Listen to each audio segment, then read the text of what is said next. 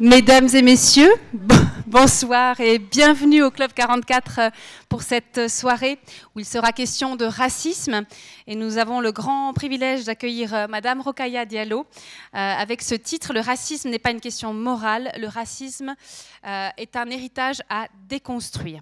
Alors, avant de vous d'introduire la soirée, j'aimerais vous rappeler nos prochains rendez-vous. C'est l'usage ici, et c'est aussi le charme du Club 44 euh, de varier les thématiques, les plaisirs, euh, histoire aussi de vous, de vous euh, faire découvrir peut-être d'autres personnalités.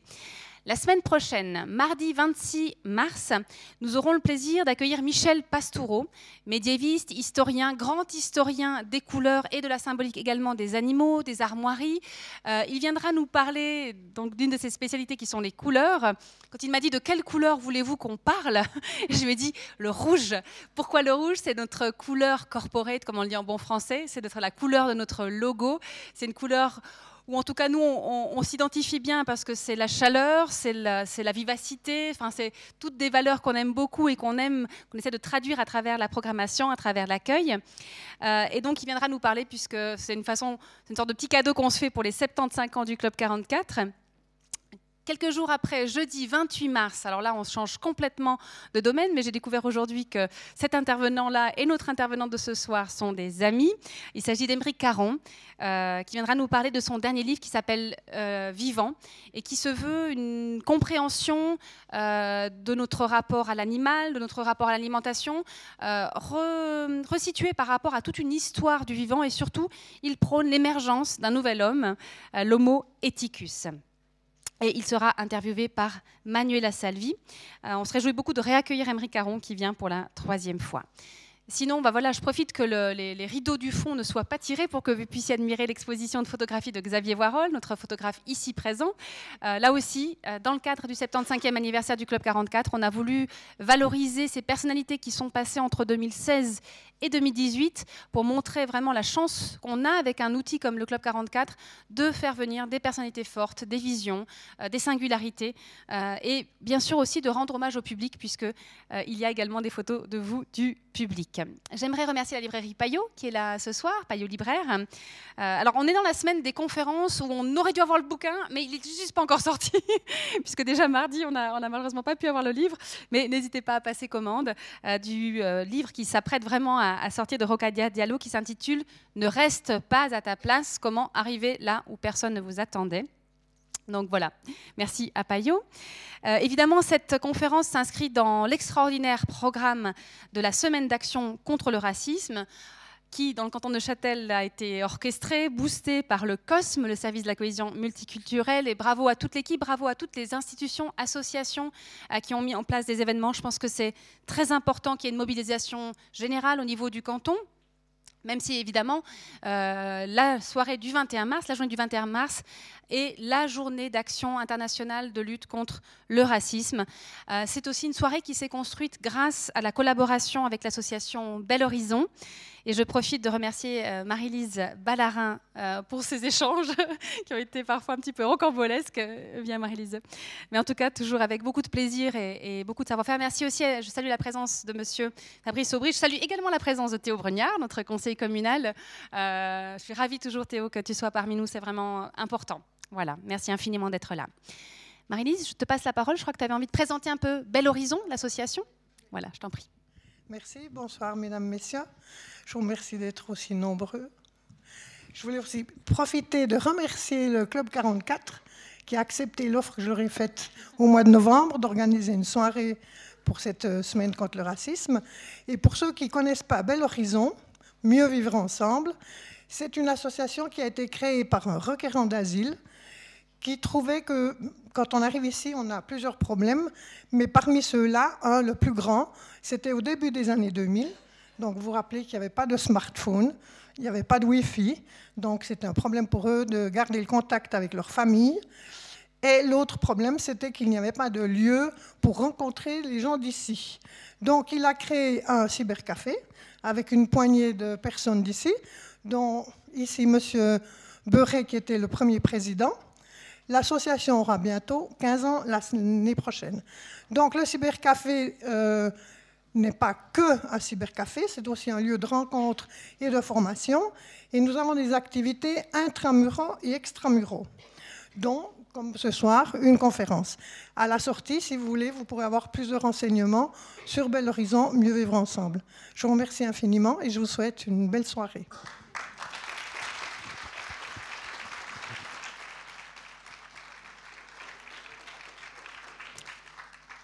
Vous dire aussi que Bel Horizon va offrir tout à l'heure un buffet à l'issue de la soirée euh, qui a été présenté, préparé par euh, Madame. On connaît ses talents euh, culinaires. On se réjouit beaucoup tout à l'heure, même si on se réjouit évidemment beaucoup de maintenant aussi. Mais enfin voilà, il faut pas. N'oublions pas le corps, il est important. voilà. Merci beaucoup, Rokaya, vraiment euh, d'être avec nous ce soir, d'avoir inscrit la chaux de fond dans votre agenda très dense, qui se déploie parfois très très loin. C'est audacieux et courageux, c'est original. Merci beaucoup. et c'est vraiment un honneur pour nous de vous accueillir. Je remercie évidemment beaucoup et chaleureusement Valérie Kernen qui mènera l'interview euh, de Rokaya Diallo et qui la présentera ce soir. Alors Valérie est une complice précieuse de longue date. Euh, Valérie Kernen est journaliste indépendante, spécialiste des questions de multiculturalisme et d'enjeux sociaux. Vous l'avez très certainement déjà entendu beaucoup, alors déjà à RTN, mais aussi tout récemment sur les ondes de la RTS, dans l'émission Vacarme. Mais voilà, si jamais vous souhaitez connaître un peu les, secrets de fabrication de l'émission Vacarme, je vous encourage à aller réécouter l'émission, euh, enfin l'émission, pardon, non, c'est pas l'émission, à réécouter la soirée qu'on avait eue ici avec les productrices de l'émission, Véronique Marty et Laurence Di Félix. Mais aussi, on, avait beaucoup entendu parler de Valérie quand elle avait réalisé sa série de portraits Vivre ici en venant d'ailleurs, un travail magnifique qui avait reçu le prix suisse de l'intégration en 2011. Vous l'avez compris, nous sommes entre de bonnes mains pour parler d'un thème extrêmement important je me réjouis de vous entendre, mesdames. Merci à toutes les deux.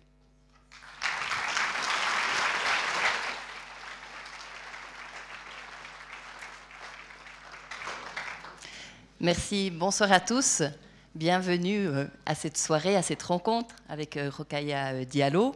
Donc, je vais la présenter brièvement, même si je pense que beaucoup d'entre vous la connaissent déjà. Elle est donc journaliste, chroniqueuse pour la radio, la télévision en France. Elle a fait plusieurs enquêtes et des reportages pour la presse écrite.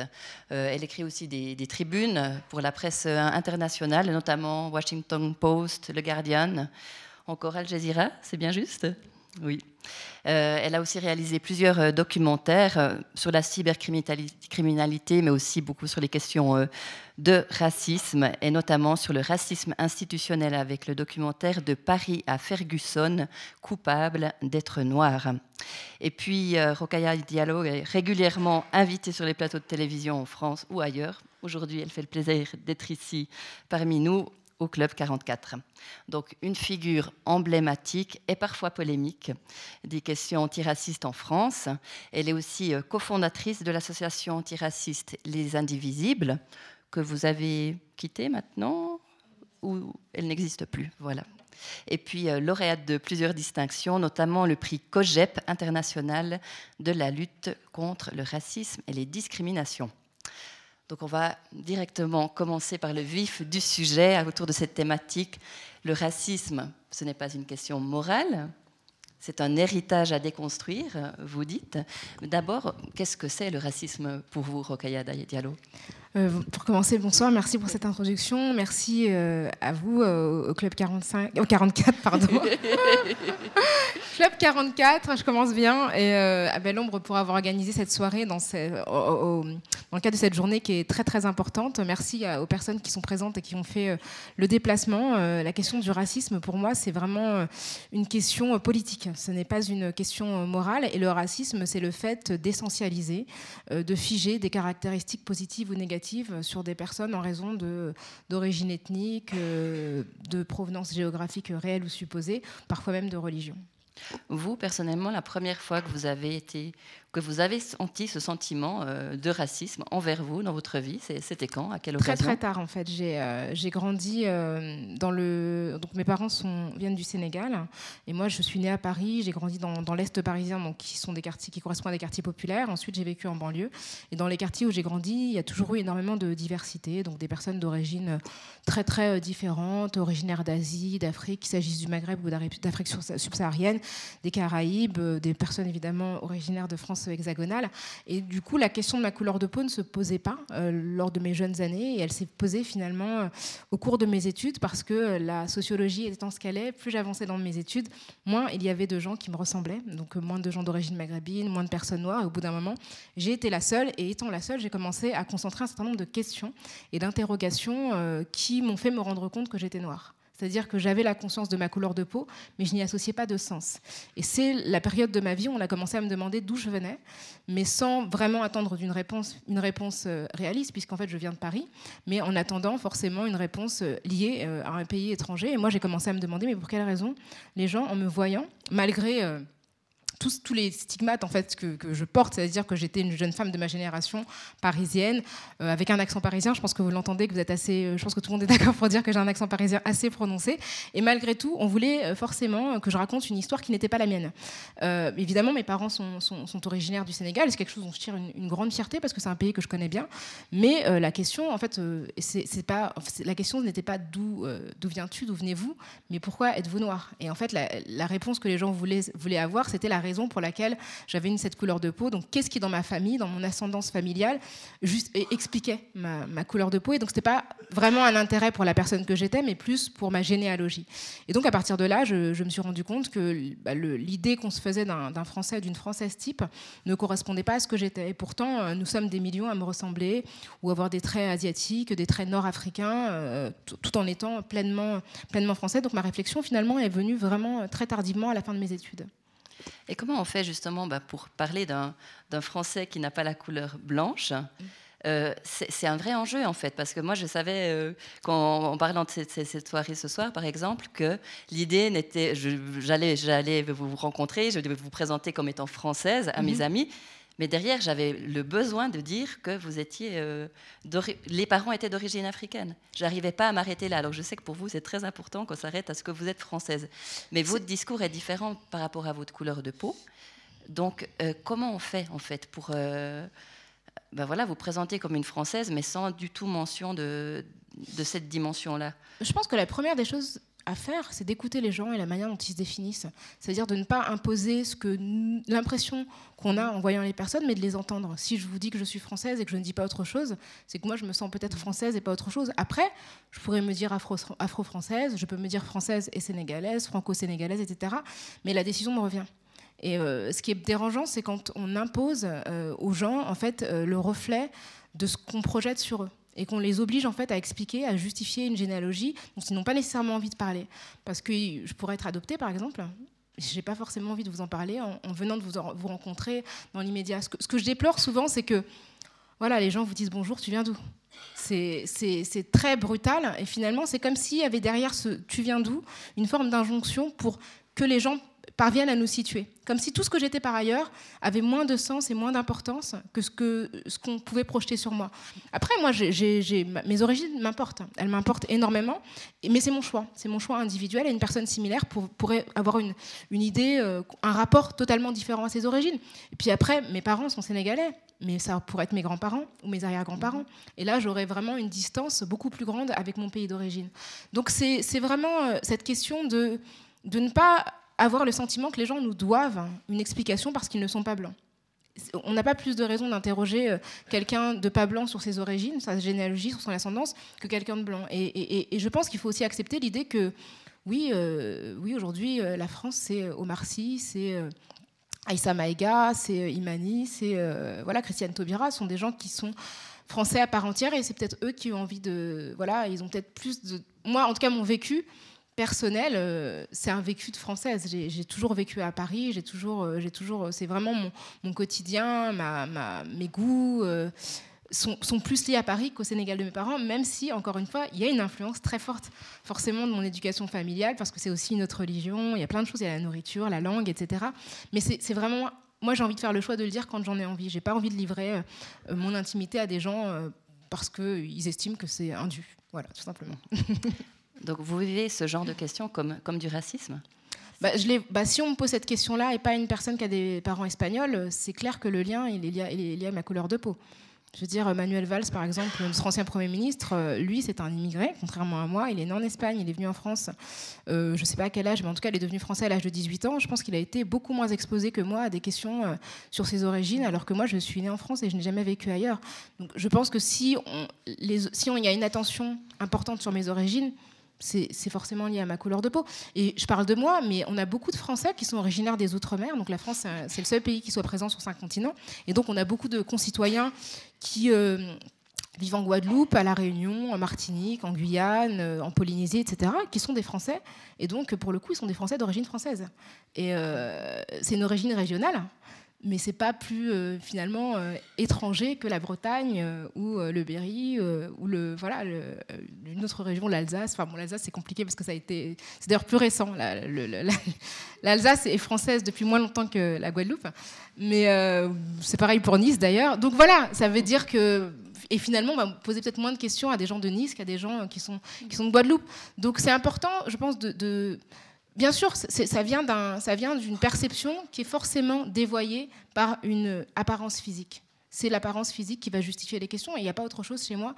Mon nom, mon nom, mon patronyme, etc. et mon apparence physique. Donc c'est pour ça que je pense que c'est connecté effectivement à une question raciale. Mm. Et qu'est-ce qu'il y a justement de culturel dans ce genre de racisme?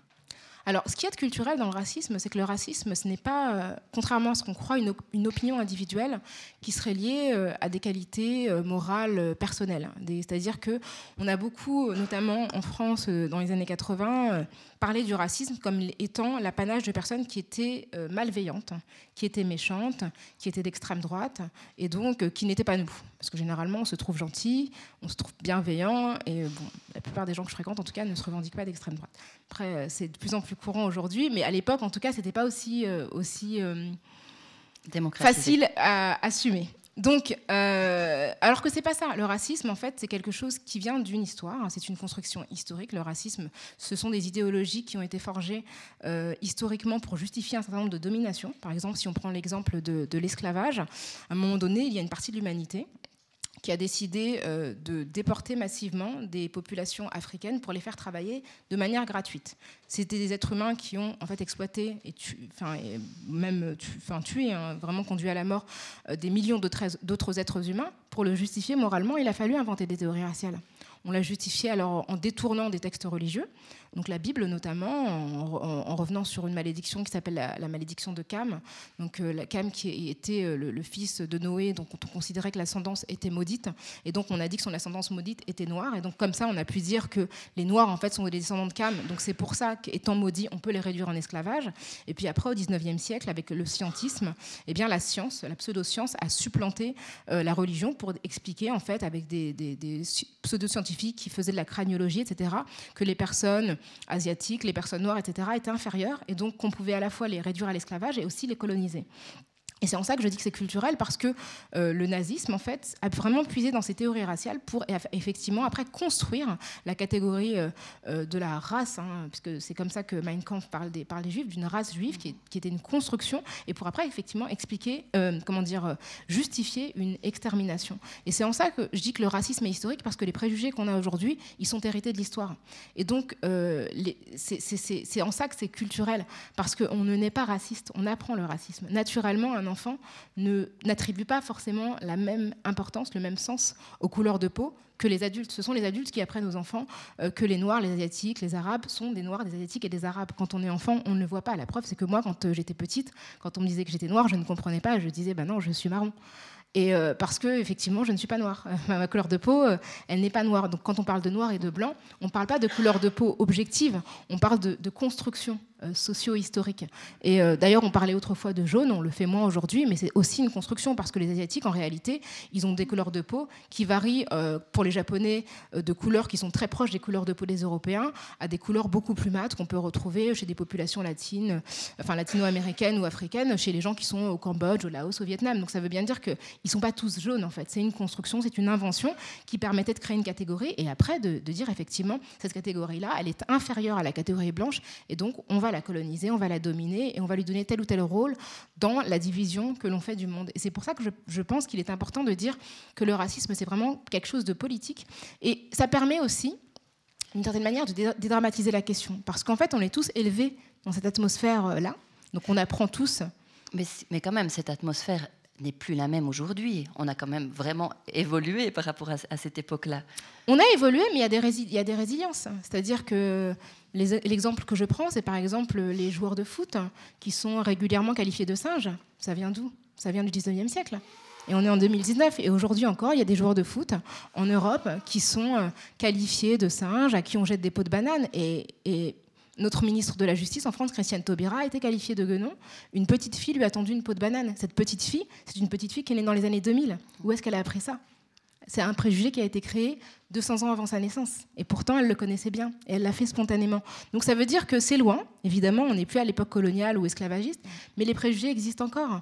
Et, euh, je, pense que quand, on voit, euh, enfin, je, pas, euh, il y a d'autres exemples, mais c'est vrai qu'on voit qu'il y a des injures raciale qui puise vraiment dans ce registre-là. Et puis, euh, c'est comme le sexisme d'une certaine manière. Il y a vraiment une construction sociale qui euh, met les femmes dans une position d'infériorité, qui va justifier que, par rapport à des compétences euh, supposées naturelles, que les femmes soient confinées dans tel ou tel type de fonction. Et eh bien, c'est la même chose pour d'autres d'autres catégorisations. Mais pour moi, on est loin de tout ça. Évidemment, aujourd'hui, on est on est on a appris des choses. Mais euh, il faut toujours euh, rester vigilant parce qu'on peut, très vite reculer quand on repense aux images qu'on a vues en Libye de ces hommes qui étaient vendus 400 euh, dollars pour devenir des esclaves. Des esclaves, on se dit que c'est pas si loin. Ça peut retomber très très vite. Et vous parlez aujourd'hui qu'il existe beaucoup de racisme ordinaire, de racisme inconscient en fait, où quelque part on peut tous l'être. Vous avez des exemples?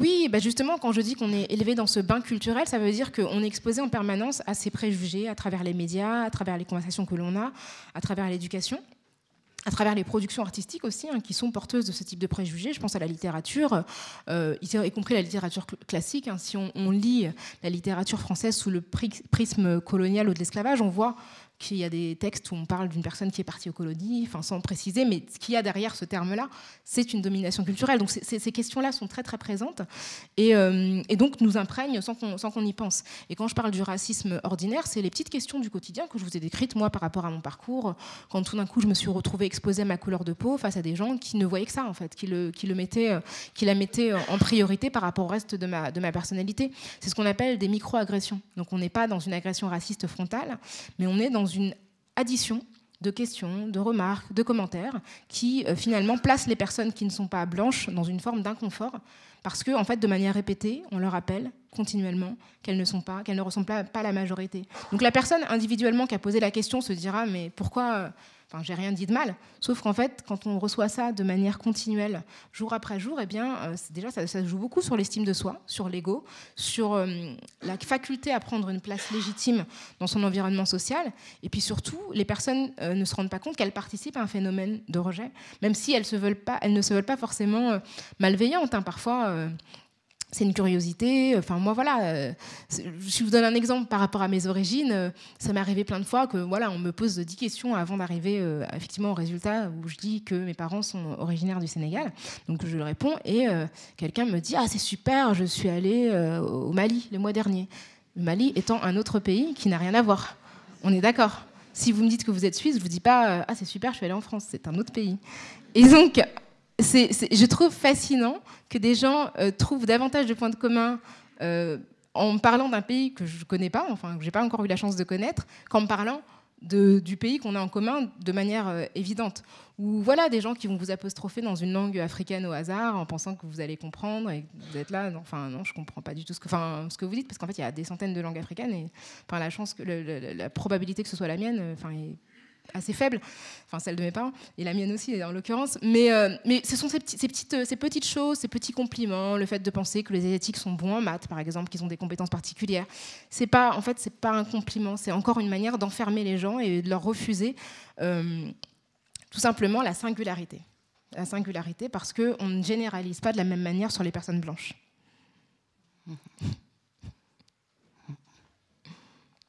Et vous avez l'impression, parce que, que la perception du racisme est subjective, qu'on ne le vit pas la même chose, qu'on qu'on ne le perçoit pas la même chose, qu'on soit euh, blanche ou noire? Bien évidemment, euh, on ne peut pas percevoir le monde de la même manière quand on est deux personnes différentes, parce que le monde ne nous accueille pas de la même manière, tout simplement. L'expérience qu'on a du monde, quand on est un homme et quand on est une femme, ce n'est pas, par exemple, ce n'est pas la même. Mm. Euh, le rapport qu'on a euh, au déplacement, par exemple, en extérieur, en tant qu'homme ou en tant que femme, c'est pas le même. Euh, les femmes, quand on regarde les, les, mouvements, par exemple, de circulation, les femmes restent moins statiques dans la rue que les hommes, parce que effectivement Enfin, moi, je le vis en tant que femme. Quand on reste debout un certain temps, on se fait toujours, alors peut-être moins en Suisse qu'en France, mais en tout cas, on se fait toujours importuner à un moment par des gens qui vont nous parler, enfin des hommes qui vont nous parler, et, alors qu'on n'a pas forcément envie de leur parler. Les hommes ont moins cette crainte d'être exposés à des agressions verbales, à des commentaires, à des conversations non consenties. Donc, déjà, le rapport qu'on a à la rue en tant que femme est différent de celui que peuvent avoir les hommes. Et, euh, et nécessairement, quand on est une personne noire, ben, on, vit avec euh, le regard des gens qui nous voient comme une personne noire. C'est-à-dire ce qui est vrai aussi. C'est là où des fois c'est difficile vraiment de comprendre parce que c'est une réalité. mais comme vous êtes française brune, et noire, et puis moi je suis brune, et puis sauf que euh, c'est dur de vraiment comprendre quoi c'est blessant, gênant. C'est pas blessant si vous n'attribuez pas de sens à la couleur. Oui. En fait, moi je vous vois comme brune, vous êtes juste brune en fait j'ai pas de projection sur votre couleur de cheveux. Il n'y a pas tout un imaginaire. J'y associe pas. Vous avez l'impression que tout le monde a une projection sur la couleur de peau euh, noire, ce qui n'est pas forcément le cas. Ben, c'est associé à un certain nombre de. Bien sûr que si, je pense que si, il y a des projections qui existent. En tout cas, moi, dans mon expérience, euh, quand je vous dis qu'on a un rapport, de, de, un rapport au monde qui est différent, c'est qu'on vit quand même dans un monde qui n'est pas conçu en nous considérant euh, comme étant un référent de base. C'est-à-dire mm. que moi, par exemple, si je vais dans une pharmacie, je me suis blessée, je vais m'acheter des sparadraps. De quelle couleur sont les sparadraps? Est-ce qu'ils sont de ma couleur ou de la vôtre? On est d'accord? Donc ça veut dire, et ça c'est un détail, mais c'est un détail qui est récurrent, qui est quotidien, qui est protéiforme. Ça veut dire que concrètement, dans ma vie quotidienne, ma couleur de peau n'est pas considérée comme la couleur de peau par défaut. Et donc toute ma vie, en fait, je dois m'adapter à un environnement qui n'est pas prévu pour moi. Donc, je ne peux pas acheter du shampoing dans un supermarché, ou difficilement, parce que j'ai les cheveux crépus et parce que ça nécessite des soins particuliers. Et donc, ça veut dire que je vais les acheter ailleurs. Ça veut dire que je passe beaucoup de temps à réfléchir à où je vais acheter mon shampoing. Parfois, ça me coûte plus cher. Et donc, tout ce temps-là que je passe à faire ça, en fait, vous, vous faites autre chose. Et des choses peut-être plus intéressantes et plus utiles. Donc, nécessairement, ça affecte ma vie et mon rapport au monde. Et c'est pareil pour plein d'autres choses. Euh, si, euh, moi, je, je suis myope depuis que j'ai l'âge de 4 ans. Et les personnes, je suis myope. Ah. Voilà, je suis myope, je porte des lunettes depuis que j'ai l'âge de même de 3 ans. Euh, beaucoup de personnes d'origine africaine ou d'origine asiatique n'ont pas en fait l'os du nez entre les deux qui est proéminent, comme la plupart des personnes européennes. Ce qui signifie que quand je porte des lunettes, en fait, moi, sur mon nez, elles glissent comme elles glissent sur le nez de mes amis qui sont d'origine asiatique, beaucoup d'entre eux. Mais en fait, ça paraît être un détail, mais moi, j'ai passé 20 ans de ma vie en fait à avoir des lunettes qui glissent sans savoir pourquoi, en me disant, bah, les lunettes, ça glisse en fait jusqu'au jour où j'ai réalisé en fait que juste en fait c'est mon nez qui n'est pas prévu par les opticiens et qu'en fait si j'allais en Chine j'aurais probablement des lunettes qui m'iraient beaucoup mieux. Et, voilà, alors c'est pour ça que je, vous dis, vous remarquez pas, mais en fait, tout est pensé comme si euh, ma corpulence, ma, silhouette, ma couleur de peau, enfin voilà, le fait de. Moi, je travaille à la télévision, vous l'avez dit. Euh, bah, c'est quand je, réfléchis, quand je vais sur un plateau et que je dois me faire maquiller, je prends mon propre fond de teint parce qu'il y a une chance sur deux que ma couleur ne soit pas prévue. Et c'est encore une logistique. Ça veut dire que bah, je dois acheter mon fond de teint, je dois avoir dans mon sac, je dois y penser le matin avant de partir de chez moi. Si j'ai oublié, je trouve quelqu'un qui me dit c'est du temps, c'est du temps. Et c'est en ça que, bien sûr, que vous n'associez pas forcément quand vous me voyez euh, quelque chose à ma couleur de peau, mais mon rapport au monde, il est affecté par ça parce que moi, je dois m'adapter en permanence et nécessairement, je dois anticiper aussi des réflexions, une non prise en considération. Je dois appeler, bah, est-ce que vous avez prévu tel ou tel type de choses Parce que vous savez, moi, avec, enfin, et, c'est voilà, c'est un temps qui est investi et je prends cet exemple-là, mais euh, des pratiques culturelles, des pratiques religieuses, des choses qu'on mange pas quand on est juif, quand on est musulman, c'est forcément ça, ça, ça, a quelque chose. Euh, qui, nécessite euh, une réflexion qui n'est pas la réflexion euh, standard, qui n'est pas la réflexion par défaut. Est-ce que ce n'est pas aussi la loi du marché, quelque part, où le marché vise la majorité des gens et la majorité des, des Français ben, sont de couleur blanche? C'est simplement la loi du marché, c'est pas forcément du racisme. je pense qu'il y a une forme de déni parce que très honnête, parce que les chiffres montrent que les femmes euh, noires dépensent neuf fois plus euh, d'argent dans les produits cosmétiques que les femmes blanches. Donc ça veut dire euh, que sans doute ça, coûte, ça leur coûte plus cher. Hein. Je pense qu'il y a un truc aussi, c'est pas une coquetterie excessive, c'est que ça coûte cher, tout simplement, ça coûte plus cher. Mais si vous prenez, je vais vous donner un exemple. Rihanna, la chanteuse, elle a sorti une marque de fond de teint l'année dernière qui s'appelle Fenty Beauty. 40, 40 teintes 40 pintes. Donc vraiment du très très clair au très très foncé. Sold out en quelques, quelques jours. Donc ça veut dire qu'il y a une demande. Il y a une demande, mais je pense qu'il y a des réflexes en fait euh, qui peut-être ne, ne, ne, sont pas forcément euh, rationnels. Parce que si on va aux États-Unis, euh, c'est très différent. Là, pour le coup, c'est un pays qui est ultra capitaliste et l'offre existe dans les supermarchés. Donc je pense qu'il y a des réflexes peut-être un peu plus grégaires euh, où effectivement on ne se pense pas tel que l'on est réellement. Parce qu'effectivement, la France est un pays aujourd'hui à majorité blanche, mais c'est le pays le plus multiculturel d'Europe, le plus multicolore en tout cas. C'est le pays où il y a plus de noirs, le plus de juifs, le plus de musulmans. Donc il y a vraiment, euh, ça, c'est un, un, besoin qui est réel. Et je trouve que hum, il n'y a pas forcément une conscience de c'est un pays qui n'a pas forcément conscience de sa, de sa, sa multitude en fait, de sa multiculturalité, euh, de sa diversité en réalité. Et justement, les, les, enjeux pour cette diversité, les enjeux du, racisme, euh, plus vous parlez parfois de racisme d'État en France. Mhm. Si on prend un peu de hauteur, on s'éloigne du fond de teint. Qu'est-ce qui est important aujourd'hui? Alors, quand je parle de racisme d'État, je fais vraiment une différence entre euh, racisme d'État et État raciste. Un État raciste, c'est un État qui euh, a des lois qui sont euh, racistes, comme le régime de l'apartheid, le régime de la ségrégation aux États-Unis. Quand je parle de racisme d'État, c'est un, racisme qui est produit par les institutions, de manière volontaire ou involontaire.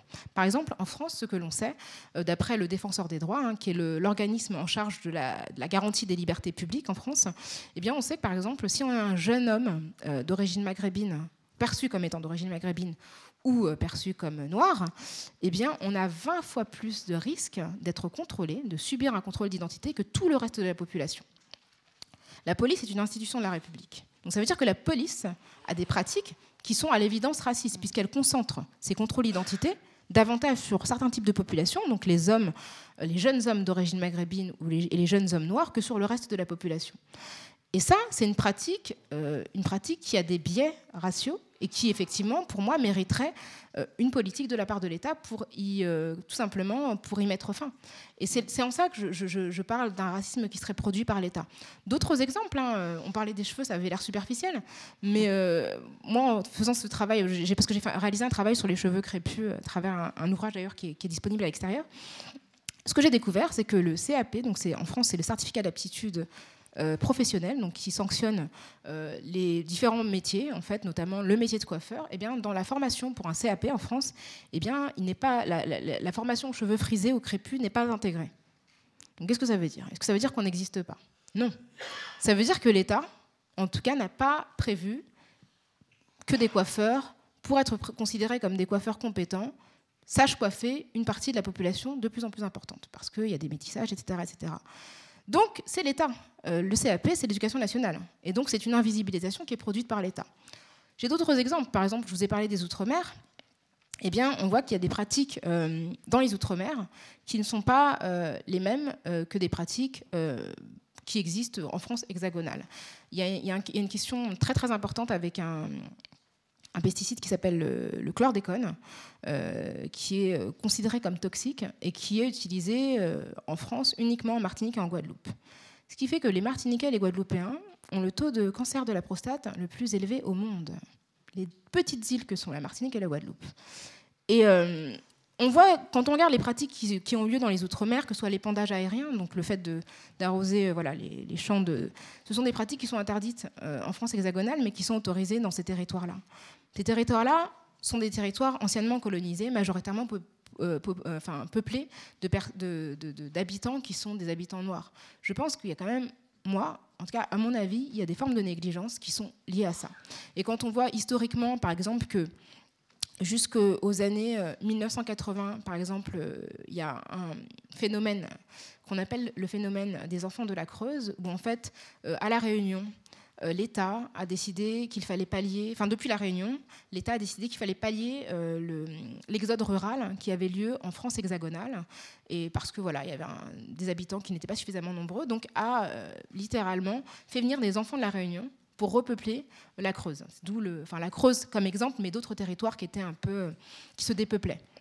Ces enfants ont été parfois enlevés, pris de force, etc., privés de leur famille mais pourquoi on est allé chercher les enfants de la Réunion et pas d'autres territoires Et ces enfants, ces, enfants, enfin le dernier a demandé une indemnisation et elle a été refusée par l'Assemblée nationale française, si je ne m'abuse, en 2014 ou en 2012, mais en tout cas de manière très très récente.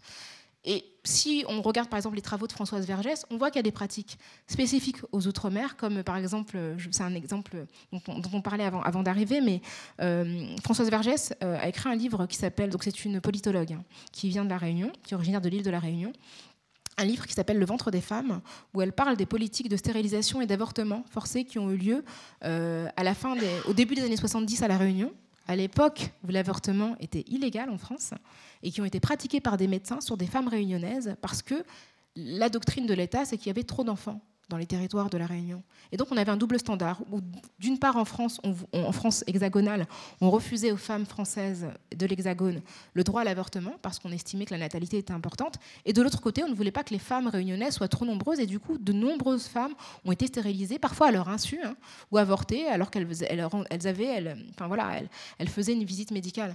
Et c'est en ça que je pense qu'il y a une responsabilité de l'État, parce qu'il n'y a pas eu de dédommagement, parce que les médecins ont été, ont été euh, tous euh, relaxés, sauf, comme par hasard, le seul médecin qui a été condamné parmi tous les médecins qui exerçaient était un médecin marocain. Alors, j'ai l'impression que voilà, les autres médecins français n'ont pas eu de problème. Et pourtant, tous ont comparu devant le même tribunal. Donc c'est ce que j'appelle euh, effectivement une production raciste qui, qui, vient de l'État. Et je pense que c'est important de dire que les institutions ne sont pas neutres. Elles sont le reflet euh, de pratiques euh, anciennes et parfois peuvent produire des phénomènes de racisme et de discrimination. Vous évoquez le délit de faciès. Mm-hmm. Qu'est-ce qu'on peut faire euh, contre ça? Quelles sont les, pistes? Bah, je pense qu'il faut commencer par le reconnaître. Euh, c'est parce que ce qu'on sait, c'est que parce que les contrôles faciès peuvent aboutir à des interactions extrêmement violentes et parfois meurtrières. En France, 90% des personnes qui meurent entre les mains de la, police sont des jeunes hommes euh, noirs ou maghrébins, d'origine maghrébine, issus de quartiers populaires. 90%. C'est énorme. Et je pense par exemple à la famille par exemple d'Adama Traoré. Adama Traoré, c'est un jeune homme qui, euh, qui était originaire de banlieue parisienne, de, Beaumont-sur-Oise, une ville de banlieue parisienne. Il avait 24 ans. Euh, le 19 juillet 2016, euh, le jour de ses 24 ans d'ailleurs, il est sorti de chez lui sans carte d'identité parce qu'en fait il avait un formulaire qu'il avait pour aller faire renouveler son document d'identité. Et en fait, il a vu la police s'approcher pour faire un contrôle d'identité. Il a eu peur, comme beaucoup de gens, en fait, euh, quand ils n'ont pas leur papier, qui voient la police, et il a essayé de prendre la fuite. En fait, il a été arrêté et il est mort euh, à la gendarmerie. Les dernières. Euh, alors, les, gendarmes ont évoqué des problèmes cardiaques, alors que c'est un jeune homme de 24 ans, plutôt sportif, en bonne santé.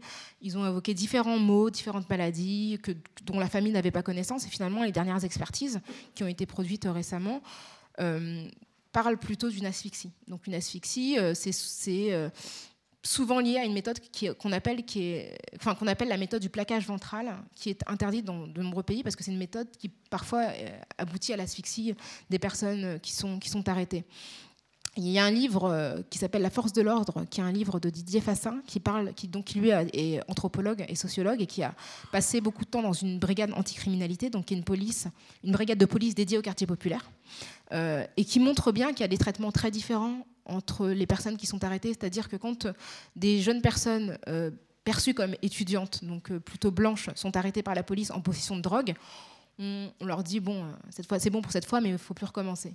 Quand ce sont des jeunes hommes qui sont perçus comme des jeunes de banlieue, déjà, sachant qu'ils sont déjà, en étant 20 fois plus contrôlés, a priori, on a 20 fois plus de risques de se faire choper euh, si on avait quelque chose de, mal, enfin, en tout cas, de répréhensible, on va dire.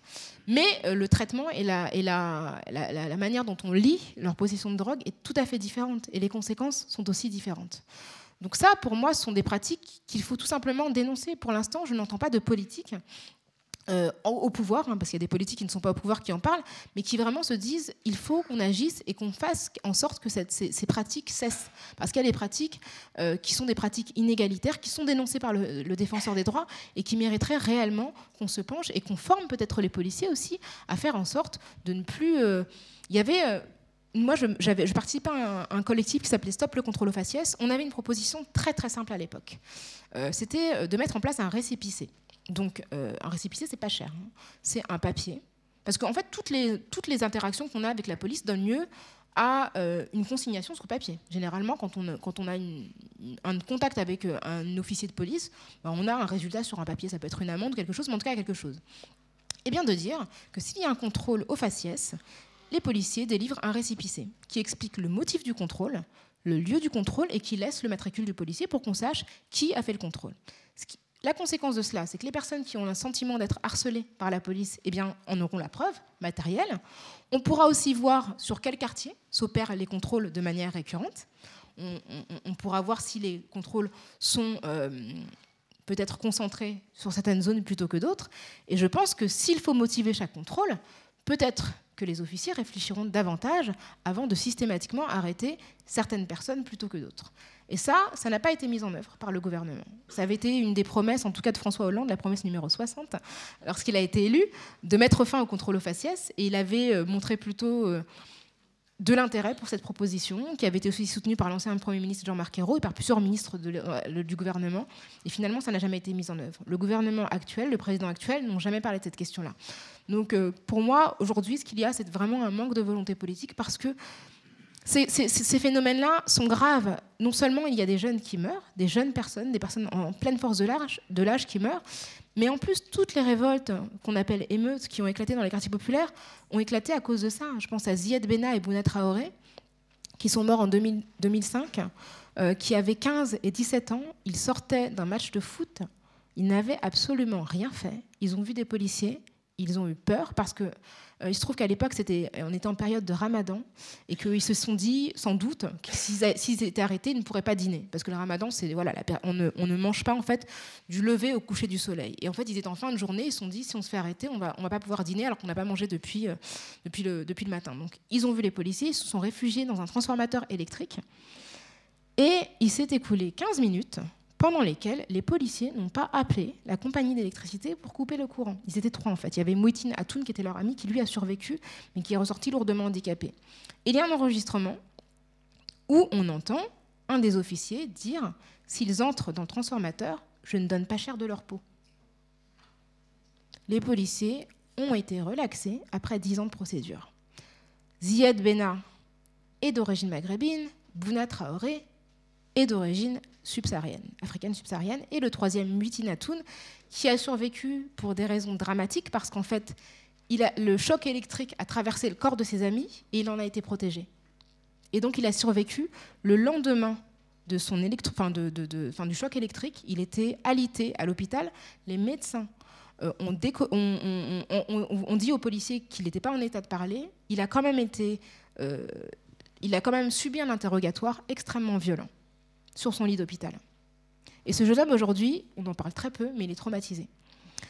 Et donc ça, ce sont des jeunes hommes qui sont issus de quartiers populaires et qui ont eu le tort de ne pas être au bon endroit au bon moment et de ne pas avoir la bonne couleur de peau. Et de me dire qu'après leur mort, en fait, le président de la République, enfin, il n'était pas encore président de la République, pardon, Nicolas Sarkozy, qui était ministre de l'Intérieur, a dit, euh, quand on n'a rien à se reprocher, on ne fuit pas devant la police, et qui les a qualifiés au départ de délinquants, c'est ce qui a provoqué les révoltes, en fait. Et ce sont ces injustices qui provoquent, la, révolte des quartiers populaires. Et je pense qu'on ne prend pas la mesure en fait de ce que ça suscite comme sentiment d'injustice chez les quartiers populaires, parce que dans les quartiers populaires, parce qu'on se dit que la police doit nous protéger. On ne doit pas avoir peur de la police. Et moi, ce que je vois, ce sont des parents qui disent, quand leurs enfants sortent de chez eux, ils leur disent fais attention à la police. Vous vous rendez compte? Fais attention à la police. Et, c'est ça. Pour moi, il y, a une absence de volonté politique et peut-être de reconnaissance aussi des victimes des victimes de la police. Pour moi, Ziad Bouna, c'était des enfants, 15 et 17 ans, des enfants. Et ils sont morts euh, par négligence et parce qu'ils ont eu peur de, personnes qui, auraient, qui étaient censées les protéger. Et ça n'a pas été assez euh, reconnu par euh, le grand public? Bah, Ce qu'on a reconnu, c'est les révoltes, la colère, qui n'était pas vraiment perçue comme une colère légitime. on n'a jamais parlé de ces enfants comme étant des enfants. Euh, on n'a pas mesuré le deuil de la famille. Enfin, c'est quelque chose de très très difficile de perdre des enfants de cet âge-là, de perdre des enfants de manière générale. Et, je crois qu'effectivement, dans les mémoires aujourd'hui, je ne pense pas qu'on ait la reconnaissance de cette période de 2005 comme étant vraiment une année charnière euh, dans la prise de conscience euh, des quartiers populaires de, des injustices qui les, frappent. Donc, donc oui, je pense que c'est quelque chose qui devrait être inscrit pour moi vraiment dans l'histoire euh, récente de la France parce que c'est un vrai tournant. Il y a des, deux sensibilités très différentes en mhm. fait. Absolument. Et, je pense, c'est pour ça que, c'est ce que je disais par mhm. rapport au fait de, ne pas vivre le monde de la même manière en fonction de sa couleur de peau. Je pense que moi, quand je vois Bouna Traoré, même quand je vois Ziad Bena, je me dis ça pourrait être mon petit frère, ça pourrait être mon cousin. Et, euh, voilà, c'est sûr que ça me touche. Alors que d'autres, peut-être, euh, avec plus de distance, vont se dire s'ils ont été contrôlés, c'est qu'il y a une raison. Ils doivent avoir quelque chose de pas clair, etc. Parce qu'on associe les banlieues, les quartiers populaires à une forme de délinquance et il y a toujours une forme de suspicion. Et d'ailleurs, on voit aujourd'hui que la question des, violences policières, elle est explorée de manière très différente en France parce qu'il y a les gilets jaunes et parce que ce ne sont pas les mêmes personnes qui sont exposées aux violences policières et aux injustices policières. Et je suis très, enfin, très, très contente de voir qu'aujourd'hui, on parle peut-être un peu plus sérieusement des violences policières, parce que ce sont des manifestants qui sont touchés, qui perdent des yeux, certains ont perdu des mains, etc. Et là, on se rend compte que cette brutalité policière, eh bien, elle existe depuis longtemps. Elle est connue des quartiers populaires depuis longtemps, mais elle touche d'autres personnes auxquelles la majorité de la population a peut-être moins de difficultés à s'identifier. Et qui est-ce qui subit le racisme aujourd'hui? On dirait qu'on on voit un glissement aujourd'hui d'un racisme de couleur de peau à un racisme religieux, culturel. Alors, excusez-moi, je vais boire. Alors, je pense que, je pense que le, racisme euh, qui est lié. Euh, en fait, il faut vraiment comprendre que le racisme, c'est une construction, que la couleur de peau, c'est une fiction. En réalité, euh, dans ma couleur de peau noire, il y a des gens comme Beyoncé, comme Maria Carey, qui n'ont pas ma couleur de peau de manière objective, mais qui sont classés comme noirs en raison de leur histoire. Parce qu'aux États-Unis, on considère que quand on a une goutte de sang noir, on est noir. Donc la couleur de peau, en fait, c'est une construction, encore une fois. Il n'y a pas de raison que Maria Carré soit noire. Et moi aussi, enfin, je veux dire, objectivement, ça n'a pas de sens. Mais politiquement, ça a du sens parce que Maria Carré est issue d'une famille, euh, en tout cas de son père, est, est issue d'une histoire qui est liée à l'esclavage. Donc si on, considère, on comprend que la, couleur de peau est une fiction, est une construction, on peut comprendre que n'importe quel critère peut faire l'objet de racisme et peut être une construction. J'ai évoqué tout à l'heure, par exemple, les, théories nazies. Euh, eh bien, la race aryenne, c'est une construction. De la même manière qu'on a considéré que était juif quiconque avait euh, tel ou tel euh, nombre de connexions par ses aïeux avec la religion juive. Et donc, c'était plus une question d'être vraiment juif en termes de pratique religieuse, mais on a créé une espèce de filiation par le sang. Et on a construit une catégorie à partir de critères qui, en réalité, étaient totalement arbitraires. Donc, sont devenus juifs des gens qui n'avaient aucun rapport les uns avec les autres, si ce n'est d'avoir euh, une connexion familiale, généalogique avec des personnes juives. Et une fois qu'on a compris ça, on comprend que tout peut devenir source de racisme et une construction. Donc, euh, effectivement, aujourd'hui, les personnes musulmanes sont ciblées par le racisme. Mais en réalité, euh, moi, derrière ce que j'entends, euh, moi, le sentiment que j'ai quand on parle des musulmans, c'est qu'on parle plutôt des musulmans d'origine maghrébine. On ne parle pas des musulmans de la Réunion, on ne parle pas des musulmans de Mayotte, et on parle assez rarement des musulmans d'Afrique subsaharienne.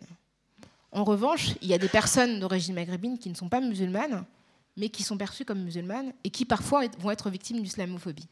Parce qu'on projette sur elles tout un tas de, fantasmes qui fait que arabe égale musulman.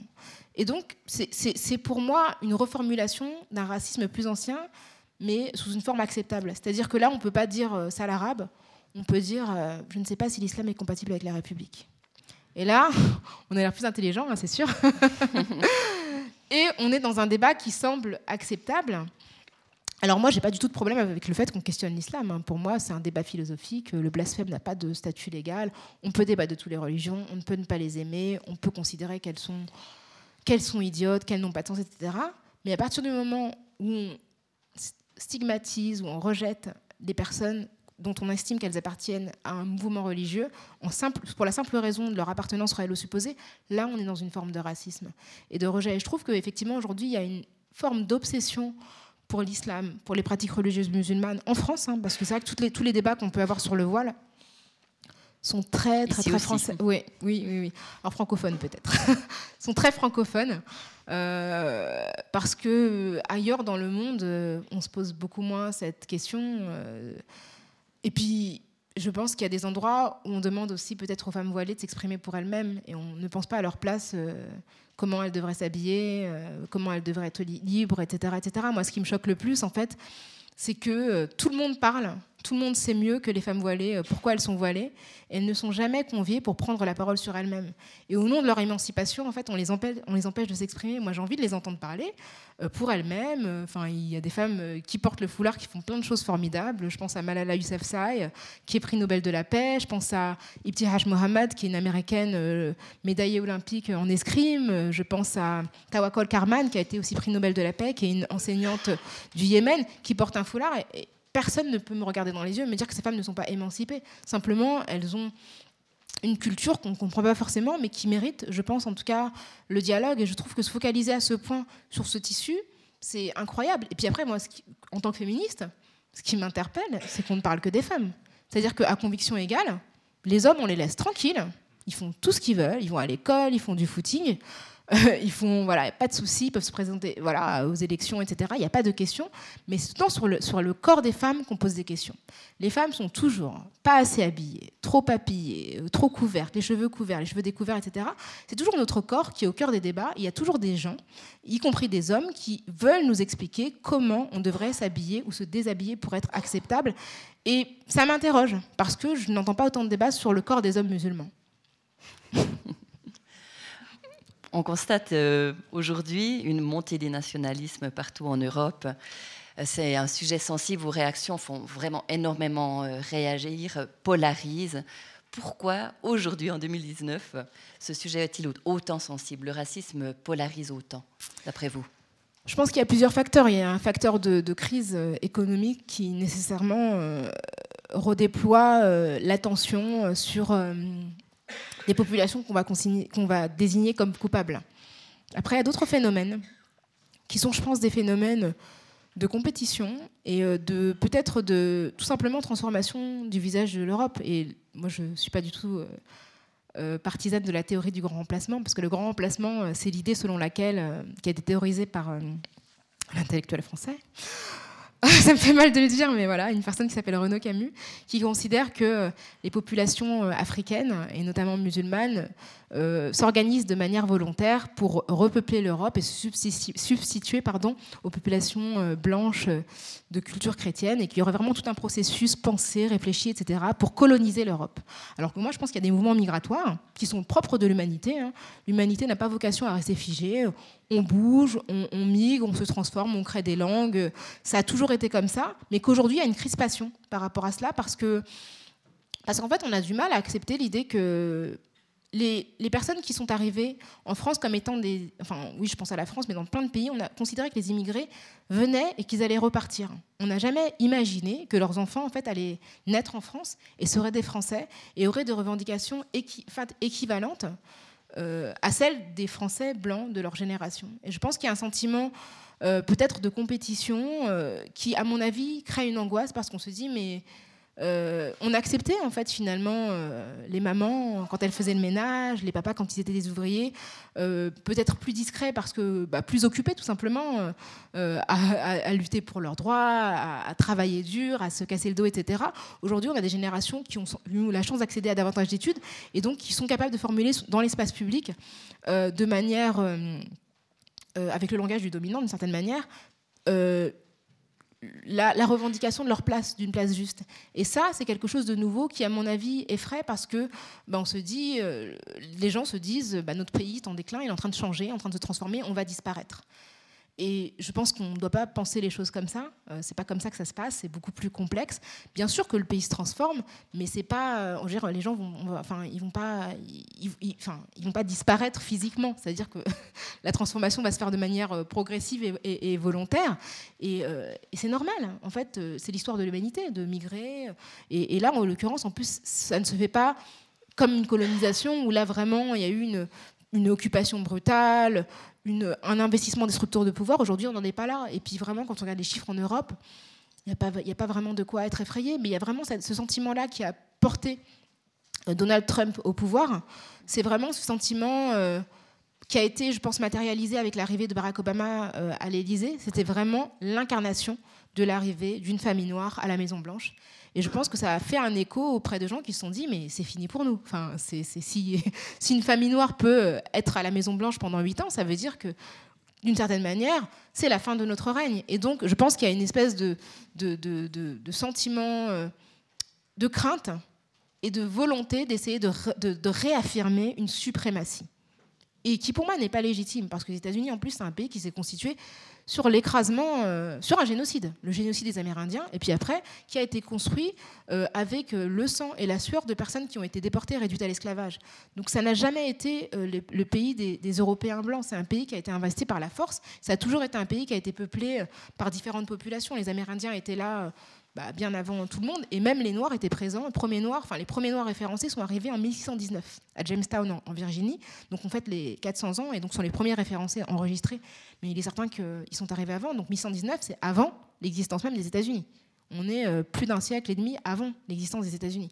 Donc ça veut dire que cette question-là, elle est constitutive de l'identité américaine et que cette angoisse-là n'a rien de rationnel. C'est la construction qui a été faite d'une idée d'une suprématie blanche qui était euh, constitutive des États-Unis, mais en réalité, elle a été construite dans la violence et dans la force.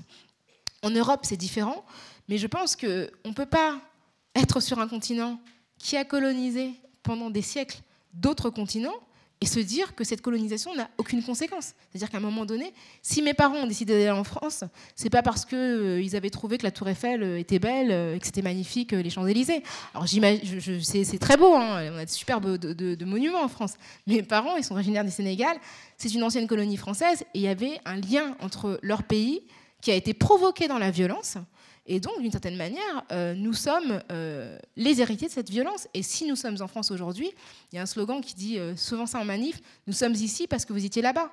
C'est évident. Je ne serais pas née en France si la France n'avait pas colonisé le pays de mes parents.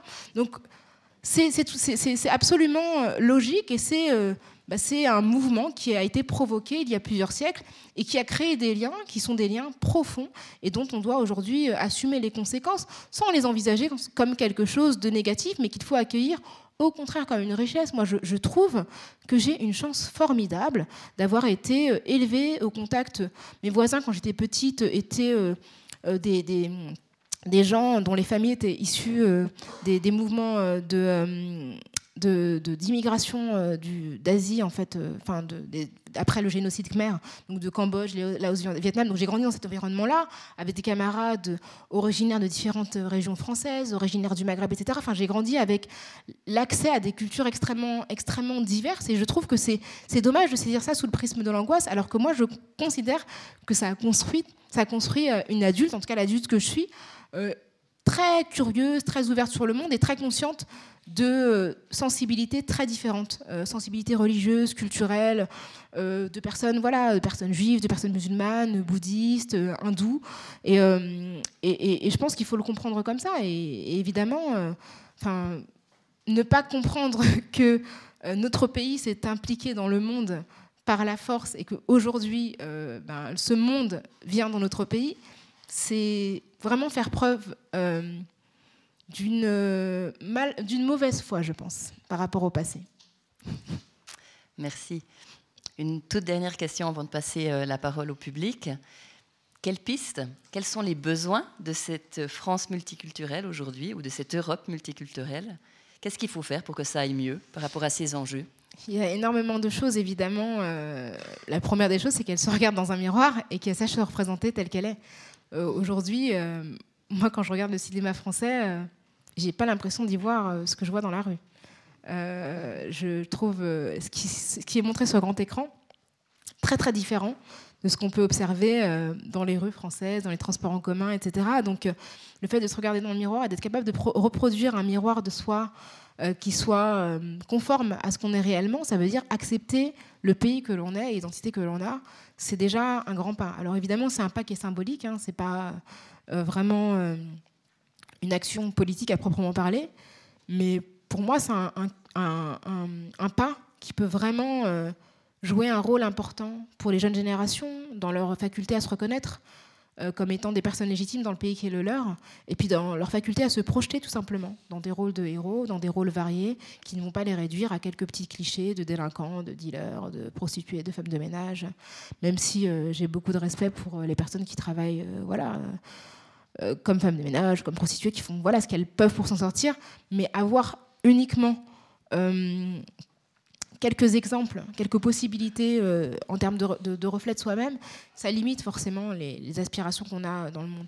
Après, je pense qu'il faut vraiment mettre en place des politiques volontaristes. C'est-à-dire que il faut faire quelque chose politiquement pour faire en sorte que on a mis en place en France un système qui s'appelle la parité où on a depuis les années 2000 qui a vraiment transformé le visage politique français qui a permis l'émergence de plusieurs générations de femmes dans le monde politique français pense qu'il faut, faire, il faut mettre en place des dispositifs volontaristes. Alors, il faut réfléchir à la forme, mais pour que pour que pour qu'émergent en fait les, les, talents qui existent dans tous les domaines, parce qu'il y a des gens qui sont sur le carreau ou qui vont euh, immigrer au Canada, aux États-Unis, en Angleterre, faute d'être reconnus en France. Et ça, c'est triste. C'est vraiment. Moi, j'ai le souvenir d'avoir fait un reportage à l'ambassade du Canada en réunion. Euh, c'est une réunion d'information pour immigrer euh, vers le Canada les trois quarts des personnes qui étaient dans la salle étaient des Français d'origine maghrébine, asiatique ou africaine. C'était effrayant. Je me suis dit, donc, et j'ai interviewé une personne qui a été diplômée de Sciences Po Paris, une autre personne qui était euh, docteur en chimie. Donc tous les deux sont partis. Il y en a un avec lequel je suis encore en contact, s'appelle Gervais, qui habite au Canada, qui a établi sa vie là-bas. Et dans une interview, il me disait, moi, je voudrais simplement rendre à la République ce qu'elle m'a donné, mais on ne me donne pas d'opportunité. Donc c'est même, même sur le plan strictement capitaliste, hein, si on est capitaliste et qu'on est libéral, ça n'a aucun sens. C'est-à-dire qu'on investit des, ressources dans des gens qui ne sont pas capables de nous rendre ce qu'on a investi parce qu'il y a des logiques en fait qui entravent, euh, paradoxalement, je ne suis vraiment pas euh, une pro-libéralisme, mais qui entravent le libéralisme. Donc euh, ça, je pense que c'est c'est quelque chose qui mérite vraiment une réflexion profonde parce que les discriminations ont un coût économique extrêmement important. Et c'est triste de devoir argumenter de cette manière, mais euh, ça, coûte en fait, ça coûte au pays, ça coûte des ressources que d'autres pays sont très contents euh, d'exploiter. Et ça, euh, je pense que ça mérite vraiment une réflexion. On a aujourd'hui un président qui est très libéral. Je pense que s'il saisissait cette question-là, mais vraiment à minima, je pense qu'il faut faire plus, hein, évidemment. Je pense qu'il faut redistribuer les richesses, mais ça, c'est une autre question. Mais si même à minima, il considérait cette question-là ou cet angle, il se rendrait compte que qu'on est dans quelque chose d'irrationnel sur le plan strictement économique. Merci. Je vous en prie. Là, je propose. Euh, Merci beaucoup.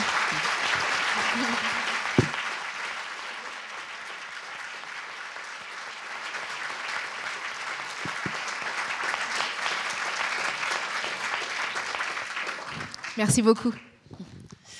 Alors, si vous avez des questions dans la salle, euh, simplement attendre euh, que le micro arrive vers vous. Il faut lever la main d'abord. Oui. Effectivement, on a 35 minutes devant nous pour euh, vos questions, vos remarques. N'hésitez pas à alimenter la discussion. Ça peut être aussi hein, dans, en étant d'accord, pas d'accord. N'hésitez pas. Ça démarre. C'est bien. Merci. Euh, merci beaucoup. Euh, justement, j'aimerais revenir sur les derniers propos que vous avez eus. D'après vous, pourquoi l'idéologie elle est plus forte? Euh, On sait qu'au niveau sociologique, le racisme a été déconstruit. au niveau économique, c'est pas rentable. Pourquoi l'idéologie, elle, elle reste quand même? Je pense que c'est une, une, question effectivement très très juste et je pense que c'est pareil que pour le sexisme. On est vraiment dans des, mécaniques, des mécanismes très très anciens euh, qui sont tellement ancrés qu'ils font appel à, des, euh, un registre effectivement individuel très très fort. C'est-à-dire que si on parle par exemple d'une logique de recrutement, euh, on a tendance à recruter des gens dans lesquels on peut projeter des futurs nous et je pense que ça joue énormément, le fait de se dire que bah, on va privilégier non seulement certains, certains réseaux, mais certains profils parce qu'on arrive davantage à s'identifier à eux. Et il y a énormément de, choses qui, à mon avis, sont de, de cet ordre-là, de l'ordre de l'expérience personnelle et de la perception qu'on a euh, de certains groupes minoritaires, et cette perception, elle est alimentée aussi par les représentations médiatiques. C'est-à-dire que ce qu'on projette sur les gens euh, qui ne sont pas blancs, c'est des choses qui sont liées à des constructions euh, mentales extrêmement fortes. Quand on est exposé de manière continue pendant plusieurs décennies à des représentations construites à travers les médias, à travers la fiction, à travers la littérature, c'est très dur de s'en départir pour dire en fait je n'y crois pas, je vais tenir compte de choses beaucoup plus d'éléments beaucoup plus rationnels. Euh, on est tous imprégnés de ça. Hein. Moi, je me comprends dans, le, dans ce tous et toutes. Et il y a vraiment un travail de déconstruction très très profond à faire euh, pour être à même euh, simplement de s'interroger sur ses préjugés. Je pense qu'on a tous des préjugés et je pense que c'est une utopie d'imaginer qu'on n'en aura jamais. Le plus important, c'est pas de ne pas avoir de préjugés, mais d'être capable de les interroger. Les interroger. Et ce que je constate, en fait, c'est que quand on questionne des comportements problématiques de la part de personnes qui, sont, euh, qui, qui ont des préjugés racistes, les personnes se braquent systématiquement. C'est-à-dire que ça met fin à toute conversation possible. C'est impossible de dire à une personne, bah, je pense que ce que tu as dit est lié à un stéréotype, etc. Les personnes disent, mais non, je ne suis pas raciste, je suis d'extrême gauche j'ai mon cousin, enfin ma, ma, femme est noire, euh, enfin je, voilà toutes sortes de, de, qui n'ont rien à voir. Enfin c'est comme si on disait euh, je suis pas sexiste, euh, j'ai marié, je me suis épousé, j'ai épousé une femme. Ça n'a aucun rapport. C'est, je veux dire, si c'était le cas, tout irait bien. Mais on voit bien que ça n'a aucun lien. Donc, les liens affectifs qu'on a individuellement avec des personnes ne nous empêchent pas d'avoir des stéréotypes racistes, y compris envers ces, ces mêmes personnes. Donc, savoir déconstruire et se remettre en question, c'est, à mon avis, un des freins euh, au fait qu'on n'arrive pas à être uniquement dans le, dans le rationnel. Euh, vous parliez de, médias. Euh, tout à l'heure, on a parlé de la télévision. vous y travaillez, mais c'est pas juste parce que vous aimez être sur les plateaux. Je crois que chez vous, il y a une conscience, enfin, de l'impact que ça a. C'est quelque chose que vous avez vous-même vécu, ou alors où il y a eu une absence de modèle justement quand vous vous regardiez la télé. Est-ce que vous pouvez nous parler de ce média qu'on dénigre souvent, mais qui a quand même un impact et qui peut avoir une influence quand même énorme? Oui, c'est vrai que je suis partie d'une génération qui n'avait quasiment pas de représentation euh, de personnes qui lui ressemblaient euh, dans les années 80-90. Donc les seules représentations qu'il y avait de personnes euh, qui me ressemblaient à la télévision, c'était les, celles que je pouvais voir dans des séries américaines, euh, ou alors dans des séries ou dans des films américains. En gros, les, voilà, la plupart, ou sinon vraiment des représentations très caricaturales ou négatives. Euh, moi, j'ai souvenir euh, quand, quand même quand j'étais enfant et ado qui avait des, une marque de biscuits qui s'appelait Bamboula. Enfin, c'est quand même enfin, si franchement, je vous invite vraiment à aller googler la pub de Bamboula, ça s'est arrêté en 1994. Donc c'était pas euh, et c'était un enfant en peau de léopard qui, qui vendait des euh, petits biscuits au chocolat. Donc voilà, moi j'ai quand même passé mon enfance euh, dans un contexte qui n'incitait pas vraiment. Enfin moi j'avais pas envie de m'identifier à Bamboula si vous voulez. Donc après ce qui est fort avec l'imagination, c'est qu'on peut s'identifier à des gens qui nous ressemblent pas. Donc j'ai, je me suis identifiée à des personnages de manga japonais, à des, à des super héros américains, etc., etc. Toutefois, c'est quand même important d'avoir des gens qui nous ressemblent pour pouvoir se projeter. Et aujourd'hui, euh, c'est vrai que j'ai pas choisi de faire de la télévision. C'est vraiment un métier qui m'est tombé dessus par hasard. Moi, je considère vraiment que c'est le journalisme qui m'a choisi. Et je me suis retrouvée en fait. Euh, en, journalisme, je suis rentrée par la grande porte d'une certaine manière parce que j'ai commencé euh, à travailler sur la première radio de France qui est RTL et aussi sur Canal+, en chroniqueuse dans une émission d'information. et j'ai très rapidement aussi été bah, amenée à participer à des débats souvent avec des personnes, notamment sur RTL, mais aussi à d'autres endroits, euh, plus âgés, plutôt des hommes, qui portent pour la majorité des idées plus conservatrices que les miennes. Et c'est vrai que c'est très éprouvant. C'est très éprouvant déjà en tant que femme, quand on est, moi je suis souvent dans les débats la seule femme, donc euh, il y, a des pratiques euh, que vous connaissez peut-être qui s'appellent euh, le man-interrupting. Donc c'est la contraction de man et interrupting. C'est que quand vous parlez, que vous êtes une femme, les hommes vous interrompent de manière continuelle, tout le temps. Comme si vous ne parliez pas, en fait, on vous interrompt, vous interrompt, jusqu'à vous faire perdre même le, le, fil de ce que vous dites. Et quand vous regardez par exemple les débats entre Hillary Clinton et, Donald Trump, je ne sais pas pourquoi j'avais oublié son nom. on, a, envie d'oublier de temps en temps, c'est vrai. Je pense que c'est de l'auto-protection. Euh, euh, et, donc, euh, le nombre de fois il l'interrompt pendant un des débats, c'est 57 fois, c'est incroyable. C'est vraiment. Et c'est systématique, on l'a vu dans les débats politiques locaux français. Je pense que si on regarde la même chose en Suisse, c'est la même chose.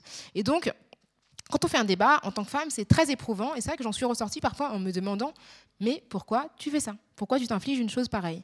Et la réalité, c'est que j'ai repensé à moi quand je regardais la télévision et que je voyais des débats où je ne voyais personne qui défendait les opinions qui m'étaient chères et je me sentais extrêmement frustrée. Et j'ai reçu aussi des mails en ce sens de personnes qui me disaient, bah écoutez, euh, je suis d'accord avec ce que vous dites et ça me fait plaisir de savoir que je ne suis pas la seule personne à penser à ce que, ce que je pense. Et, et donc aujourd'hui, quand je m'exprime dans des débats, je n'essaie pas de convaincre les gens qui sont autour de la table parce que de toutes les façons, c'est peine perdue.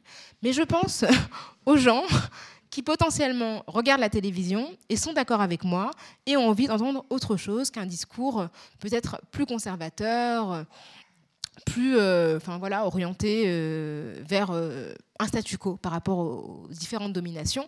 Et ça, ça me, ça me donne beaucoup de... Ça m'encourage énormément de me dire que finalement, déjà la question symbolique hein, par rapport aux représentations, le fait d'être assise, enfin d'être une femme déjà, d'être une femme noire, et d'être assise sur une table dans un débat politique avec des hommes blancs, déjà symboliquement, c'est extrêmement fort. Quoi que je dise, c'est déjà une subversion par rapport à un ordre, et je pense que ça a un impact visuel pour des gens, des jeunes qui peuvent se dire ah bah oui, mais enfin je peux faire ça en fait, je pourrais être autour d'une table et légitimement défendre mon avis. Et donc c'est pour ça aussi que je persiste dans cet exercice qui n'est pas toujours euh, très agréable. Merci. On a une question de remarque ici. Bonsoir, merci beaucoup pour euh, votre intervention extrêmement riche.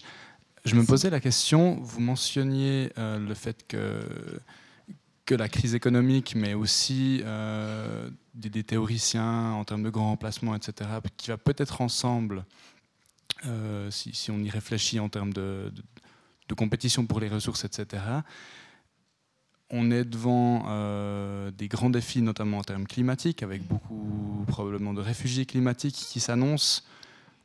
Il va y avoir beaucoup de gens qui vont venir chez nous parce qu'on est moins touché, ou on sera moins touché en tout cas au début.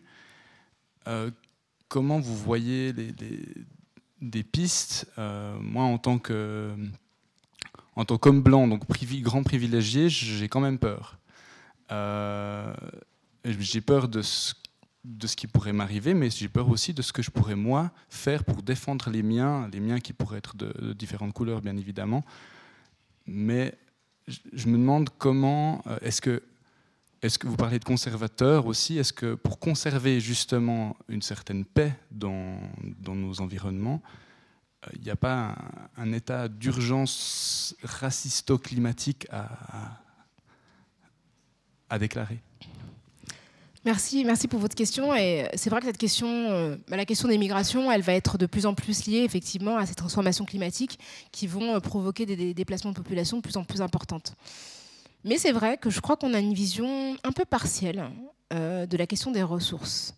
Parce que, en tout cas pour ce qui concerne la France, on a tendance quand même à oublier que de nombreuses entreprises françaises exploitent des ressources en Afrique le, continent africain est quand même le continent le plus riche du monde, sur lequel vivent les, personnes les plus pauvres du monde. Donc ça veut dire que ces personnes-là n'ont pas accès à leurs propres ressources. Donc pour moi, il y a une question qui se pose dès le départ.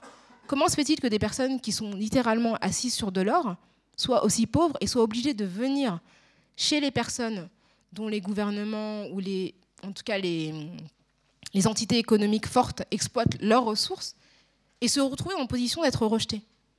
Déjà, il y a un problème de juste de logique qui ne peut pas en fait être, c'est-à-dire que c'est pas c'est pas normal. Donc cette question-là, pour moi, on peut pas la poser sans poser cette, sans mettre à plat euh, la première des questions qui pour moi est, la question de la présence très très importante d'entreprises euh, occidentales euh, sur les territoires où en fait les, les, plus pauvres où effectivement les gens n'ont pas accès à leur propre richesse. Euh, et, une fois qu'on a posé cette question-là, bah, peut-être qu'on perçoit la question de la migration différemment. Je pense que tout d'un coup, on se dit, voilà, merci. Si j'ose, peut-être avant de passer le micro plus loin par rapport à, cette question du climat, encore ajouter une chose, je vous encourage à réécouter la conférence qu'Étienne Piguet avait donnée ici, où il parlait justement catastrophes naturelles, euh, euh, changement climatique et migration, parce qu'il avait bien mis en avant comment, euh, dans le cas de catastrophes naturelles ou d'effets de, du changement climatique, les migrations déjà se faisaient mm, sur des courtes distances pas tellement, je ne sais pas moi, du continent africain vers l'Europe, mais plutôt d'un pays d'Afrique vers un autre pays d'Afrique ou d'un pays d'Asie vers un autre pays d'Asie, et que les migrations étaient temporaires. Les gens euh, quand, dans des situations comme ça, quand ils le peuvent, quand il s'agit simplement d'une catastrophe, vont vouloir revenir de là où ils viennent, parce qu'ils sentent bien que le déracinement n'est pas une chose positive. Donc je pense, pour cette dimension vraiment climatique, je vous encourage à l'écouter. Alors, elle a quelques années, je ne sais pas si, si, tous les chiffres sont encore d'actualité, mais c'était une, une, une, façon de recadrer ces choses, parce qu'il faut faire peut-être aussi attention à une instrumentalisation de la peur climatique dans ce sens-là. Mais je vous remercie pour votre question, parce qu'elle est importante.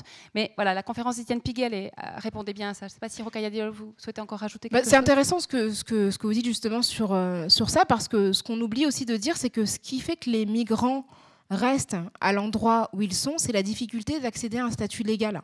Parce que généralement, ce que font en premier lieu les personnes qui ont été euh, sans papier, cas sans documents qui leur permettent de rester légalement sur un sol, la, première des choses qu'elles font lorsqu'on leur donne des papiers, c'est qu'elles retournent chez elles. Et si les personnes en fait avaient des statuts légaux, ils, auraient davantage de possibilités de faire des allers-retours. Et que souvent, ce qui les bloque, c'est la clandestinité. Donc cette question-là aussi de, comment on pense légalement la possibilité de migrer, c'est une véritable question. Et l'injustice, encore une fois. Euh, moi, j'ai un passeport français, je peux aller à peu près partout dans le monde sans me poser de questions. Il se trouve qu'une grande partie de ma famille est sénégalaise. Donc mes propres cousins qui ont exactement la même tête que moi, eh ben, ils peuvent même pas me rendre visite en France. Pour quelle raison? Là, on se rend compte de l'injustice parce qu'en fait, c'est parce que mes parents ont immigré et parce que je suis née à l'endroit où je suis née, j'ai des droits que n'ont pas des personnes de ma famille parce qu'elles sont nées ailleurs. Donc cette question-là de la, aussi de la, la réciprocité, c'est pour moi une question importante parce qu'un Français peut s'établir au Sénégal sans aucun problème. Et ça, ça interroge aussi sur la dynamique de justice aussi euh, et de, voilà, de réciprocité tout simplement. Merci. On a une question ici. Oui, euh, tout d'abord, merci pour votre, euh, votre exposé. Vous nous avez parlé de, de racisme ou de racisme d'État, enfin, chose peut-être qu'on connaît déjà, mais vous nous avez sensibilisé aussi à des, éléments beaucoup plus subtils euh, auxquels on n'est peut-être pas du tout sensible et qu'on peut comprendre être gênant quand ils s'accumulent, le sparadrap, le, fond de teint, etc.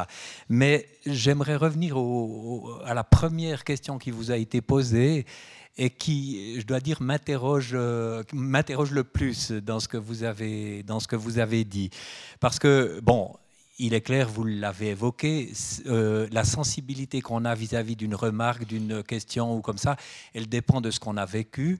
Et euh, bien sûr, je pensais, si moi je vais dans un pays noir, je pense qu'on me posera très vite la question, mais d'où tu viens, etc., parce que je suis blanc. Et là, je ne le ressens absolument pas comme euh, du racisme, pas du tout. Et donc, bon, ben, ça souligne le fait que selon ce qu'on a vécu, euh, évidemment, la réaction est différente. Mais euh, pour moi, je me vois très bien vous poser cette question. Euh, d'où venez-vous? Parce que je vois que vous avez la peau noire. Il me semble aussi que c'est une façon de, s'intéresser à l'autre, d'être curieux de ce qu'il fait et d'entrer en, discussion et en contact. Si je vois quelqu'un qui... On, sait très bien que, par exemple, dans la rue, les contacts se font volontiers avec quelqu'un qui promène un chien, avec quelqu'un qui a un enfant. Alors c'est différent de la couleur de peau, on est d'accord. Mais ça permet d'entrer en contact, de lui parler de son enfant, de son chien. Si je rencontre quelqu'un qui a un accent d'un pays euh, X, sans aucun qu'une euh, idée euh, de l'exclure ou Dieu sait quoi, je vais m'intéresser à lui en lui disant Ah, tiens, euh, tu as un petit accent, d'où est-ce que tu viens?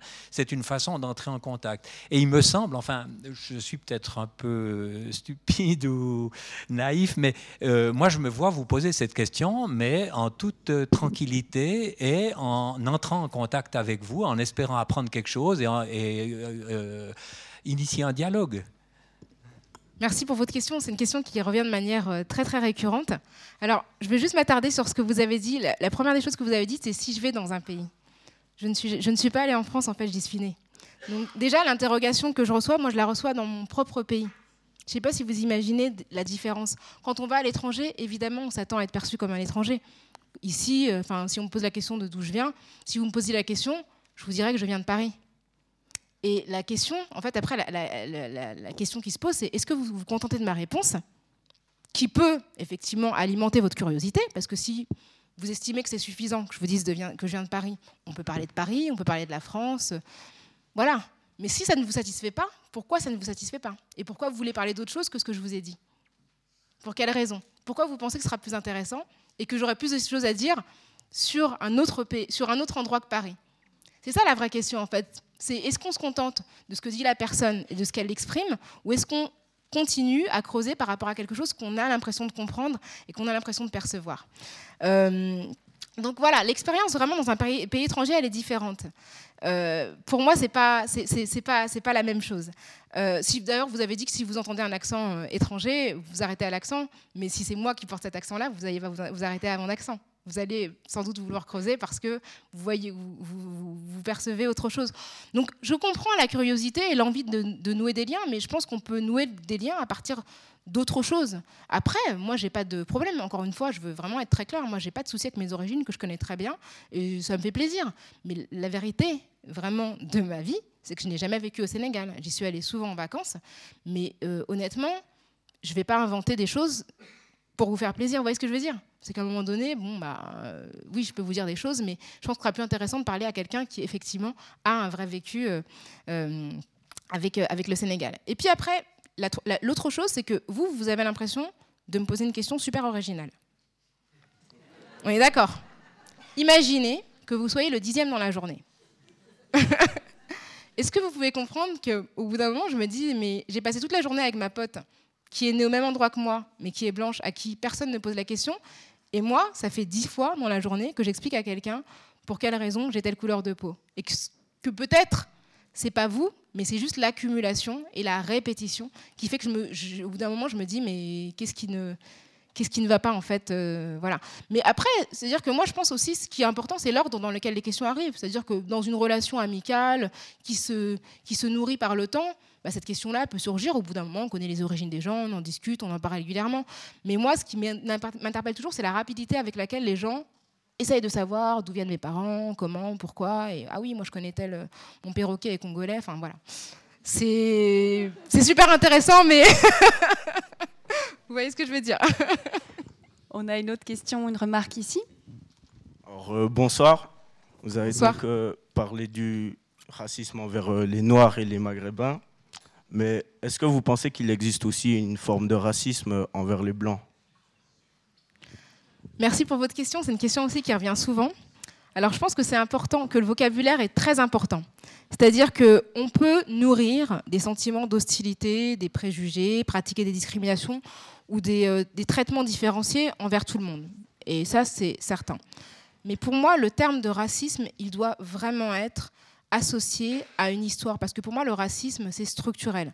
C'est-à-dire que ce n'est pas une expérience individuelle, ce n'est pas une, interaction individuelle. Si on parle de racisme, ça veut dire qu'il y a quelque chose qui dépasse la relation individuelle. On est victime de racisme quand potentiellement ce qu'on est est un désavantage social. C'est-à-dire qu'aujourd'hui, le fait d'être blanc, ce n'est pas un désavantage social. Ce n'est pas quelque chose qui va occasionner euh, euh, l'impossibilité d'accéder à un appartement, à un logement, à un emploi. C'est pas protéiforme. Donc vous pouvez subir évidemment des préjugés, des discriminations, parfois des agressions physiques, et c'est absolument condamnable. C'est quelque chose de pas acceptable. Mais pour moi, c'est comme si on me disait il y a du sexisme contre les hommes. Non, il n'y a pas de sexisme contre les hommes. Les hommes, dans la relation qui existe entre la relation de pouvoir qui existe entre les hommes et les femmes, euh, c'est un avantage d'être un homme de manière générale. De la même manière, c'est parce qu'on voilà, on a plus de, voilà, de pouvoir, de meilleure représentation, etc. etc. Et c'est pour ça que je trouve que c'est dangereux de faire un parallèle entre ce qui serait un racisme anti-blanc et ce qui est un racisme euh, auquel sont exposées les minorités, parce que, bah, pour toutes les raisons que je vous expliquais, par rapport aux, aux, violences policières, à la complicité de l'État, au fait que dans les discours publics, par exemple, si on prend l'exemple des discours publics, il n'y a pas aujourd'hui de personnalité publique qui tient de manière récurrente des discours hostiles à l'égard des Blancs c'est pas quelque chose qui existe. Il n'y a pas comme ça un intellectuel de droite qui s'est fait une spécialité euh, des discours anti-blancs. C'est pas quelque chose auquel euh, les blancs sont exposés. De la même manière, il n'y a pas eu de théorie raciale contre les blancs qui ont été appuyées par une action d'un État. Il n'y a pas eu de politique publique dans aucun pays euh, pour, pour, comment dire, pour bah, ségréguer, en tout cas nuire aux personnes blanches. Et ça, c'est important de dire que bah, si vous êtes blanc, dans la plupart des pays du monde, et même en Afrique, hein, parce que bah, c'est plutôt euh, un avantage qu'un inconvénient, même si on vous pose des questions, vous êtes toujours généralement perçu comme socialement supérieur au reste, au reste du monde. Alors que voilà, c'est pour ça que je fais attention à ne pas mettre d'équivalent parce que d'une certaine manière, ça donne l'impression que euh, on minore quelque chose d'important. C'est comme si moi, voilà, je suis hétérosexuelle, je me fais refouler d'une boîte euh, gay ou LGBT, enfin voilà, et que je dis ah mon Dieu, je suis victime d'hétérophobie. Euh, en fait, non, j'ai accès à toutes les boîtes en réalité. Enfin, donc s'il y a une boîte qui veut pas me laisser rentrer, je pense que je peux, je peux survivre. Je pense que ça va. Voilà. Il n'y a pas de symétrie. Hein. Exactement, c'est la question de la symétrie, tout à fait. Ici, une question de remarque? En tout cas, merci pour cette euh, très belle conférence, très très intéressante. Moi, je commencerai d'abord par un constat, c'est qu'aujourd'hui, de plus en plus, en Europe, il y a une banalisation du racisme. Euh, il y a une vingtaine d'années de cela, on n'osait pas forcément traiter un noir comme ça de, de sale noir dans les rues en Europe. Et de plus en plus, on banalise ces actes. Parce que aussi derrière tout ça, il y a des politiciens qui osent se permettre de dire tout et n'importe quoi. Donc ce constat, malheureusement, est bien réel et de plus en plus, cette banalisation m'inquiète. Maintenant, ma, question, et c'est là que j'aimerais quand même avoir votre réflexion, c'est cette notion de victimisation. Pourquoi? Parce que tout simplement, quand nous, en Europe, ici, on est victime d'actes racistes, je prends le cas de la Suisse, on a une norme pénale antiraciste, l'article 261 bis, et si on observe et qu'on analyse les actes racistes qui ont été euh, pénalisés et condamnés en Suisse, je ne suis pas sûr qu'il y en a euh, une vingtaine depuis, en tout cas que je suis de très près, tous les problèmes qui touchent la communauté noire. Et en plus de ça, chaque fois qu'il arrive quelque chose et que les Africains donc, euh, décident de faire quelque chose, on leur dit, de toute façon, ça ne sert pas à grand-chose parce qu'il ne va rien se passer au niveau pénal. Et en plus de ça, on nous reproche toujours cette notion de victimisation en nous disant, mais de toute façon, pour tout et n'importe quoi, vous dites parce que vous n'avez pas ça, parce que vous êtes noir. Qu'est-ce que vous en pensez par rapport à cette notion de victimisation? Merci. Bonjour, merci, euh, merci pour votre question. Euh, pour moi, le terme de victimisation a été inventé pour invalider euh, des revendications minoritaires. Parce que personne ne se complaît dans le statut de victime.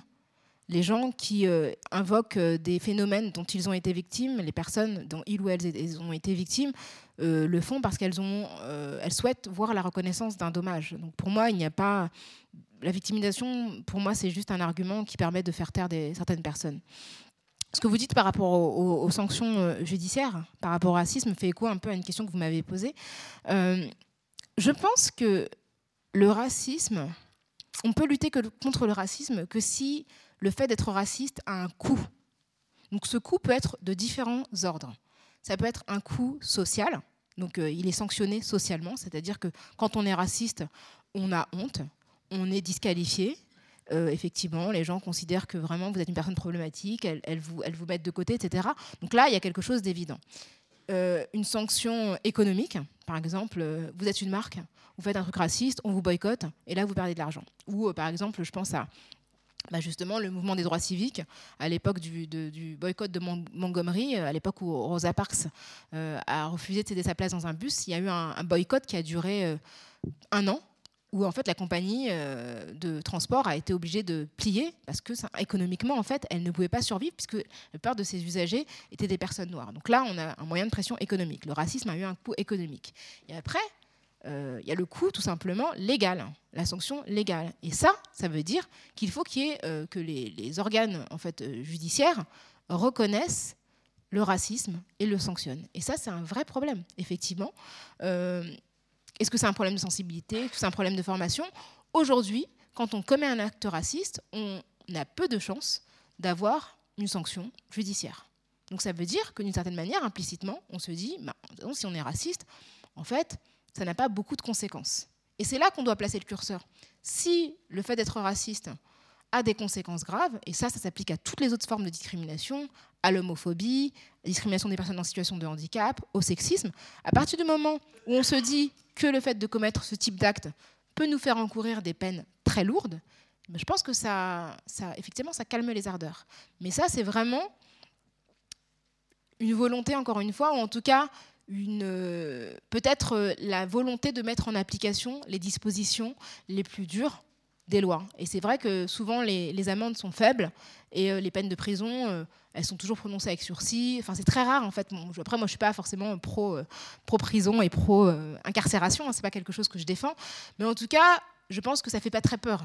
Aujourd'hui, d'être raciste, on se dit bon, c'est pas grave. De discriminer quelqu'un, c'est pas très grave parce que les conséquences seront très faibles. De la même manière que exprimer publiquement des propos racistes, parce que vous parlez de cette banalisation de la parole raciste, ça n'a ça aucune conséquence. Enfin, même des gens qui sont condamnés par la loi, continue à exercer de manière très très visible dans les médias. Donc ça veut bien dire qu'aujourd'hui, euh, c'est, voilà, je ne vais pas prononcer certains noms parce que ça me, ça m'indispose, mais euh, je pense qu'on sait, en tout cas les gens qui, suivent l'actualité française savent de qui je parle.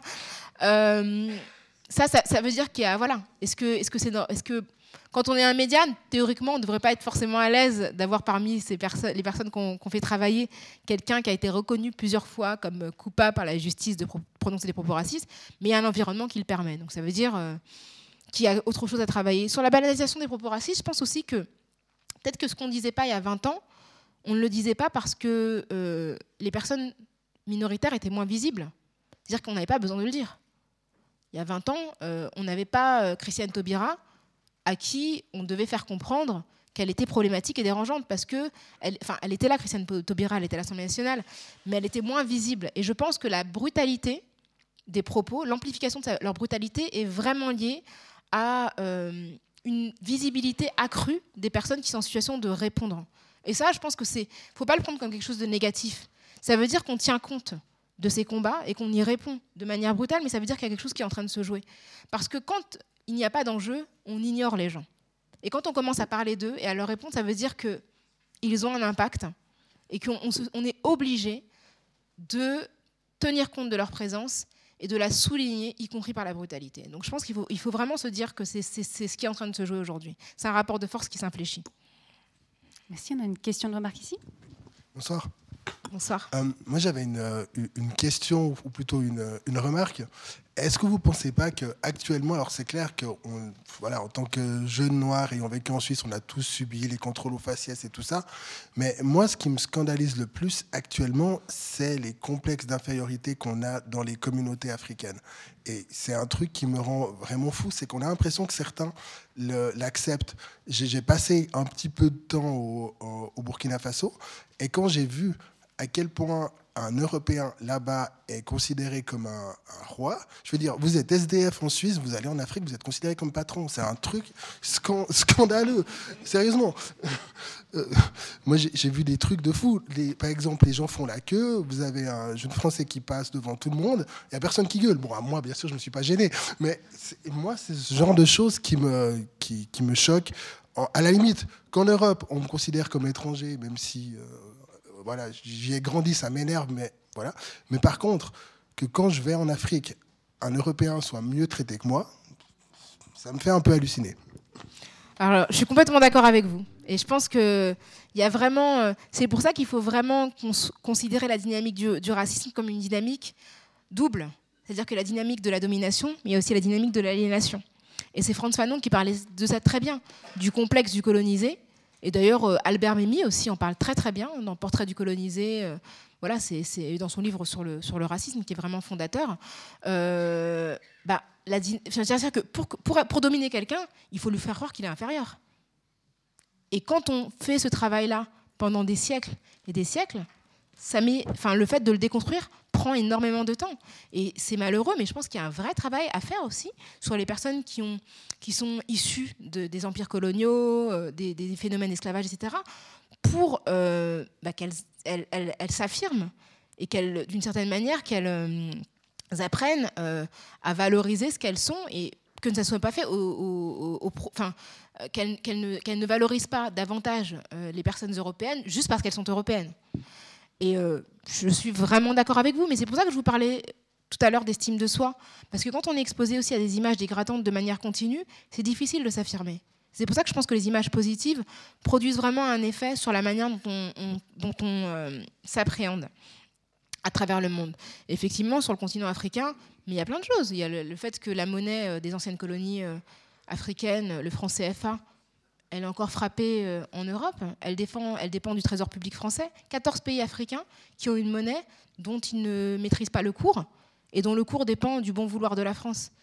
là, en termes d'aliénation, il y a quand même quelque chose qui ne va pas. C'est pas normal. C'est pas normal que ça ne soit dénoncé par aucun président. Donc il y a un travail à faire aussi sur des choses très très concrètes. Tant qu'on vit dans un cadre, une structure où on n'a même pas la maîtrise de sa propre monnaie, il y a la question de voilà, qu'est-ce qu'on peut faire? Il y a la question de la langue aussi, la question des langues. Comment on, réinvestit ses propres langues et on leur donne une valeur. Moi, avant-hier, je lisais une interview très très intéressante de Boubacar euh, Boris Diop, un écrivain sénégalais qui écrit lui désormais en Wolof, le Wolof qui est une des langues principales du Sénégal, parce qu'il pense que c'est important euh, d'écrire dans les langues nationales africaines et de les réinvestir. Alors il dit évidemment, euh, c'est pas forcément des langues que les gens vont lire tout de suite, et il disait, mais en même temps, de leur temps, les grands auteurs euh, comme Shakespeare et Molière n'étaient pas forcément très lus. Ce qui est important, c'est de penser aussi aux générations futures. Donc, on l'écrit aujourd'hui en Wolof, pas forcément pour les gens d'aujourd'hui, euh, à part pour une poignée d'intellectuels qui savent très bien lire cette langue, mais pour vraiment documenter euh, l'époque et permettre à un patrimoine de se constituer. Donc, tout ça, c'est quelque chose dont il faut, sont des choses dont, dont, il faut se désaffranchir. Et je crois que vous avez vraiment raison de souligner le fait que le travail doit être fait des deux côtés. C'est un travail de déconstruction qui doit se faire de toutes parts, vraiment de déconstruction et de valorisation, effectivement. Je suis là, Rokaya Diallo, je suis là. Euh, je suis là. Ah oui, je suis là. je me suis dit, mais d'où vient cette voix? Du ciel, évidemment. On avait une question ici. Euh, bonsoir. Euh, je me posais une petite question en tant que, que jeune. J'ai 18 ans et je me demande un petit peu comment les générations futures peuvent, c'est peut-être un peu utopiste, je sais pas, mais dans le sens que euh, la lutte contre le racisme, je pense qu'elle se fait aussi beaucoup par l'éducation. Et donc, comment nous, on pourra euh, éduquer plus tard les générations futures à euh, éliminer ces, résidus, si on peut appeler ça comme ça, d'il y a des centaines d'années qui sont restés, comme le sexisme, vous en parliez. Et comment on peut éliminer ça sans forcément tomber dans de, la discrimination positive comme euh, c'est actuellement avec le, sexisme aussi. Donc, euh, je ne sais pas si ma question est très claire, mais comment on peut, comment on peut éduquer les générations futures euh, vis-à-vis de ça? Merci, merci pour votre question. Alors, je vais juste faire un petit, juste un, petit, en tout cas moi, rappel sémantique pour ce qui me concerne. Moi, je ne parle pas de discrimination positive, mais je parle d'action positive. C'est important de dire qu'il ne s'agit pas de favoriser des personnes, mais de réparer un retard qu'elles ont eu à cause d'une histoire. Donc ça veut dire que des personnes qui ont été structurellement discriminées parce qu'il y a eu des siècles de mise à l'écart, eh elles vont accéder à ce euh, à quoi elles n'ont pas eu accès parce que elles étaient mises de côté pendant très très longtemps. Et c'est pas de la discrimination, c'est vraiment une action de réparation. Euh, par exemple, la question de la parité, euh, ça a mis en avant des femmes politiques qui aujourd'hui sont des femmes absolument compétentes, en tout cas qui ne sont pas moins douées que leurs confrères hommes voilà.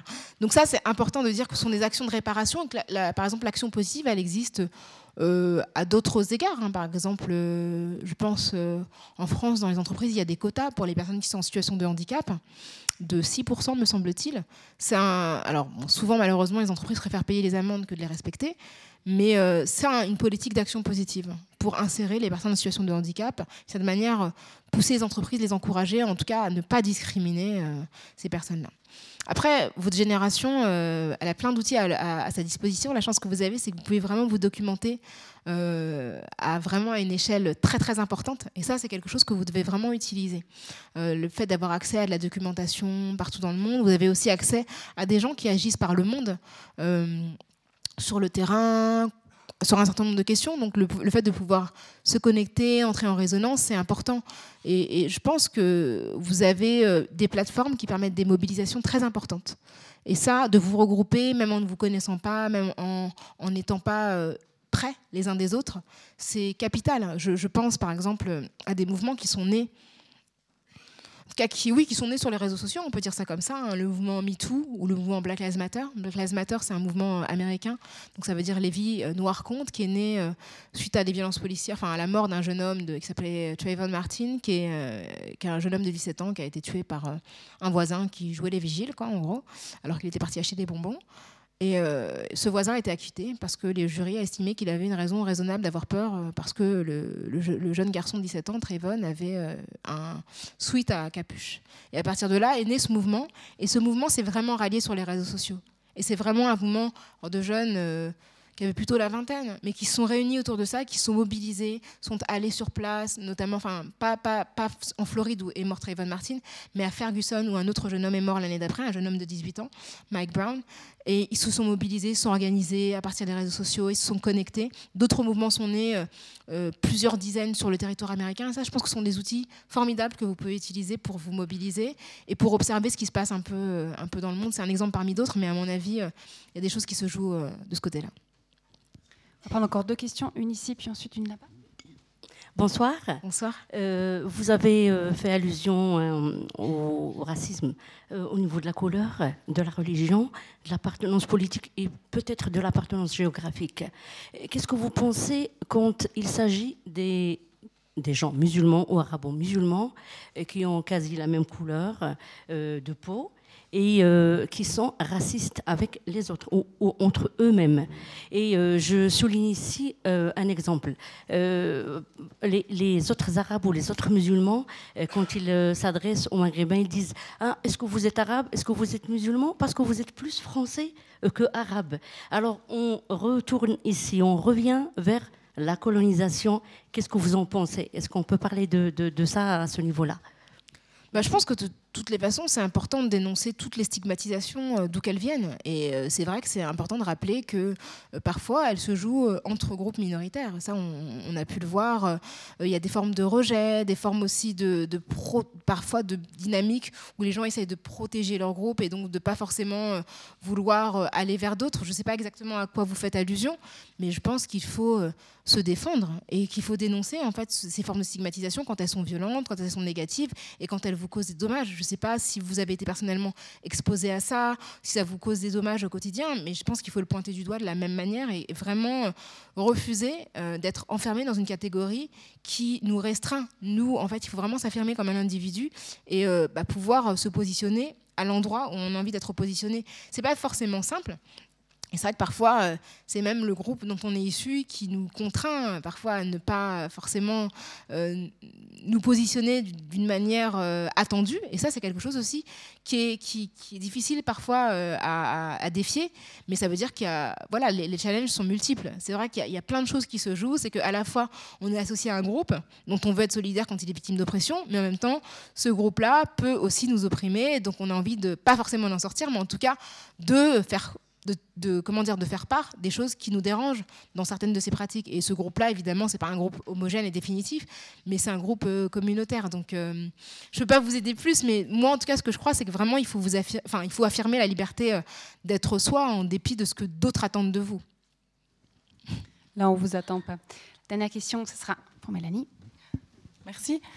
Euh, bonsoir, je vous remercie beaucoup pour votre présentation, enfin votre conférence, qui fait un très bel écho à une autre conférence qu'on a pu entendre ici il y a quelques mois en arrière. C'était Amandine Gay, qui est une autre activiste euh, afro-féministe. Et elle a souligné quelque chose ce jour-là qui continue de m'interroger beaucoup. Euh, et qu'elle voit comme un outil important, notamment par rapport au racisme d'État, ou pour pouvoir mettre en place des, des, des moyens de, de lutte contre la discrimination, c'est ce qu'elle appelait, si je ne me trompe pas, les statistiques euh, ethniques. C'est-à-dire de quelle manière, par exemple, dans le recensement, on va souligner euh, pas forcément que les origines, mais comme on a la religion, d'avoir aussi de souligner, si je ne me trompe pas, ben, la couleur de peau, ce genre de choses, pour qu'on puisse faire des liens entre des phénomènes sociaux. Et c'est quelque chose qui a, je pense, chamboulé pas mal de monde. Et je me demandais ce que vous en pensez. Moi, je suis aussi favorable aux statistiques ethniques parce que je pense que c'est vraiment une illusion de croire que en n'en parlant pas, euh, ça ne va pas exister. Euh, je pense qu'on ne peut pas lutter contre le racisme si on n'a pas de données, si on n'a pas des données euh, concrètes. Alors, ce qui est important, c'est pas d'attribuer des catégories aux gens, mais que les gens s'autodéfinissent, qu'ils disent de quelle manière ils estiment il ou elle d'ailleurs estime être perçu. C'est ça le plus important. C'est que les gens s'autodéfinissent et se situent euh, sur le plan euh, ethnique ou racial en disant j'ai l'impression d'appartenir à cette catégorie-là et qu'on puisse mesurer quelles conséquences ça a sur leur vie. Parce que si on n'a pas d'outils de mesure, je ne vois pas comment on peut agir pour améliorer les choses. Alors évidemment, euh, ça, choque hein, en Europe, d'autant plus que je comprends que sur le continent où a eu lieu la Shoah, on est très peur de l'usage qui puisse être fait de ces données. il y a un traumatisme local très important euh, qu'il ne faut pas prendre à la légère. Toutefois, je crois qu'aujourd'hui, on vit dans une illusion qui nous nuit. C'est-à-dire que c'est pas écrit sur. Euh, enfin, je veux dire, il n'y a pas de données qui disent officiellement que je suis une femme noire, mais moi je le sais. Et je sais que ça a des conséquences sur ma vie. Donc c'est pas parce que c'est pas écrit que ma vie euh, va changer. C'est juste que ça va, effectivement, ça, ça, ça, ça, sert le confort des personnes qui sont mal à l'aise avec les questions raciales, mais les personnes qui, en subissent les conséquences, en fait, sont juste placées dans un entre-deux qui, pour moi, est hypocrite. Parce que, euh, en réalité, dès qu'il faut dire qu'il y a trop de noirs dans l'équipe de, France de foot, il n'y a personne qui dit ah les statistiques ethniques c'est pas bien etc parce qu'en fait on les compte et on les voit et, donc c'est une forme d'hypocrisie quand il faut compter euh, pour dire qu'on a un super gouvernement d'hiver. Bon c'est pas le cas aujourd'hui en France mais ça a été le cas par le passé. Euh, ça ne dérange pas. Donc je pense qu'il y a quand même aussi un usage assez opportuniste euh, d'une espèce de philosophie, philosophie qui est pseudo-universaliste, mais qui, à mon avis, l'universalisme promeut un statu quo et ne fait que maintenir des systèmes de domination. Si on compte les femmes, je vois pas pourquoi on ne compterait pas d'autres groupes qui sont stigmatisés. Si on n'avait pas d'idée de combien il y a de femmes en France, ou qui est une femme, si on ne sait pas qui est une femme, on ne peut pas savoir qui meurt plus sous les coups de qui. C'est-à-dire qu'à un moment donné, on est perdu. Et vous allez me dire, euh, oui, les femmes, c'est biologique, c'est facile à prouver, etc. Non, le genre, c'est, enfin, vous, pas vous, vous, mais on va me dire, les femmes, on sait, une femme, un homme, c'est différent, etc. On sait aujourd'hui que le genre, c'est en grand, enfin, en tout cas, il y a une construction, qu'il y a des gens qui sont, euh, qui s'identifient pas forcément à, leur genre euh, qui a été assigné à la naissance, etc. Que c'est beaucoup plus complexe que ça. De la même manière, les catégories raciales, ce sont pas des catégories biologiques, ce sont des catégories construites, mais qui produisent des effets sociaux. Et c'est ce qui est important de dire, c'est qu'il ne s'agit pas de d'essentialiser et de dire que biologiquement on est telle ou telle personne, mais de dire que socialement on est considéré comme ci et comme ça, et de mesurer quelle incidence ça a sur la société pour faire avancer. Et peut-être qu'à terme, dans un monde idéal futur, ça n'aura plus de sens, ça n'aura plus d'importance. Mais aujourd'hui, je pense qu'on ne peut pas se dispenser de cet outil-là parce que il permet vraiment, pour moi, il permettra vraiment de lutter, de faire avancer les choses. Merci beaucoup, Rokaya Diallo. Merci, beaucoup, Valérie Kernen.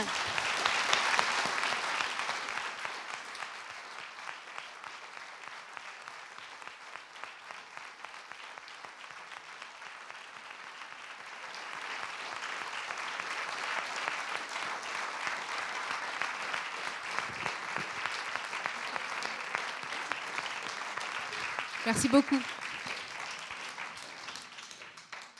Merci, je crois que nous voilà euh, avec de bons outils pour euh, démanteler ce racisme. En tout cas, je pense que c'est surtout cette prise en compte du réel qui est fondamentale. Ne serait-ce que ça, déjà, ce serait déjà formidable. Il y a un autre réel qui vous attend de l'autre côté, donc soyez les bienvenus, allez partager vers l'amitié. On se retrouve tout à l'heure. Merci.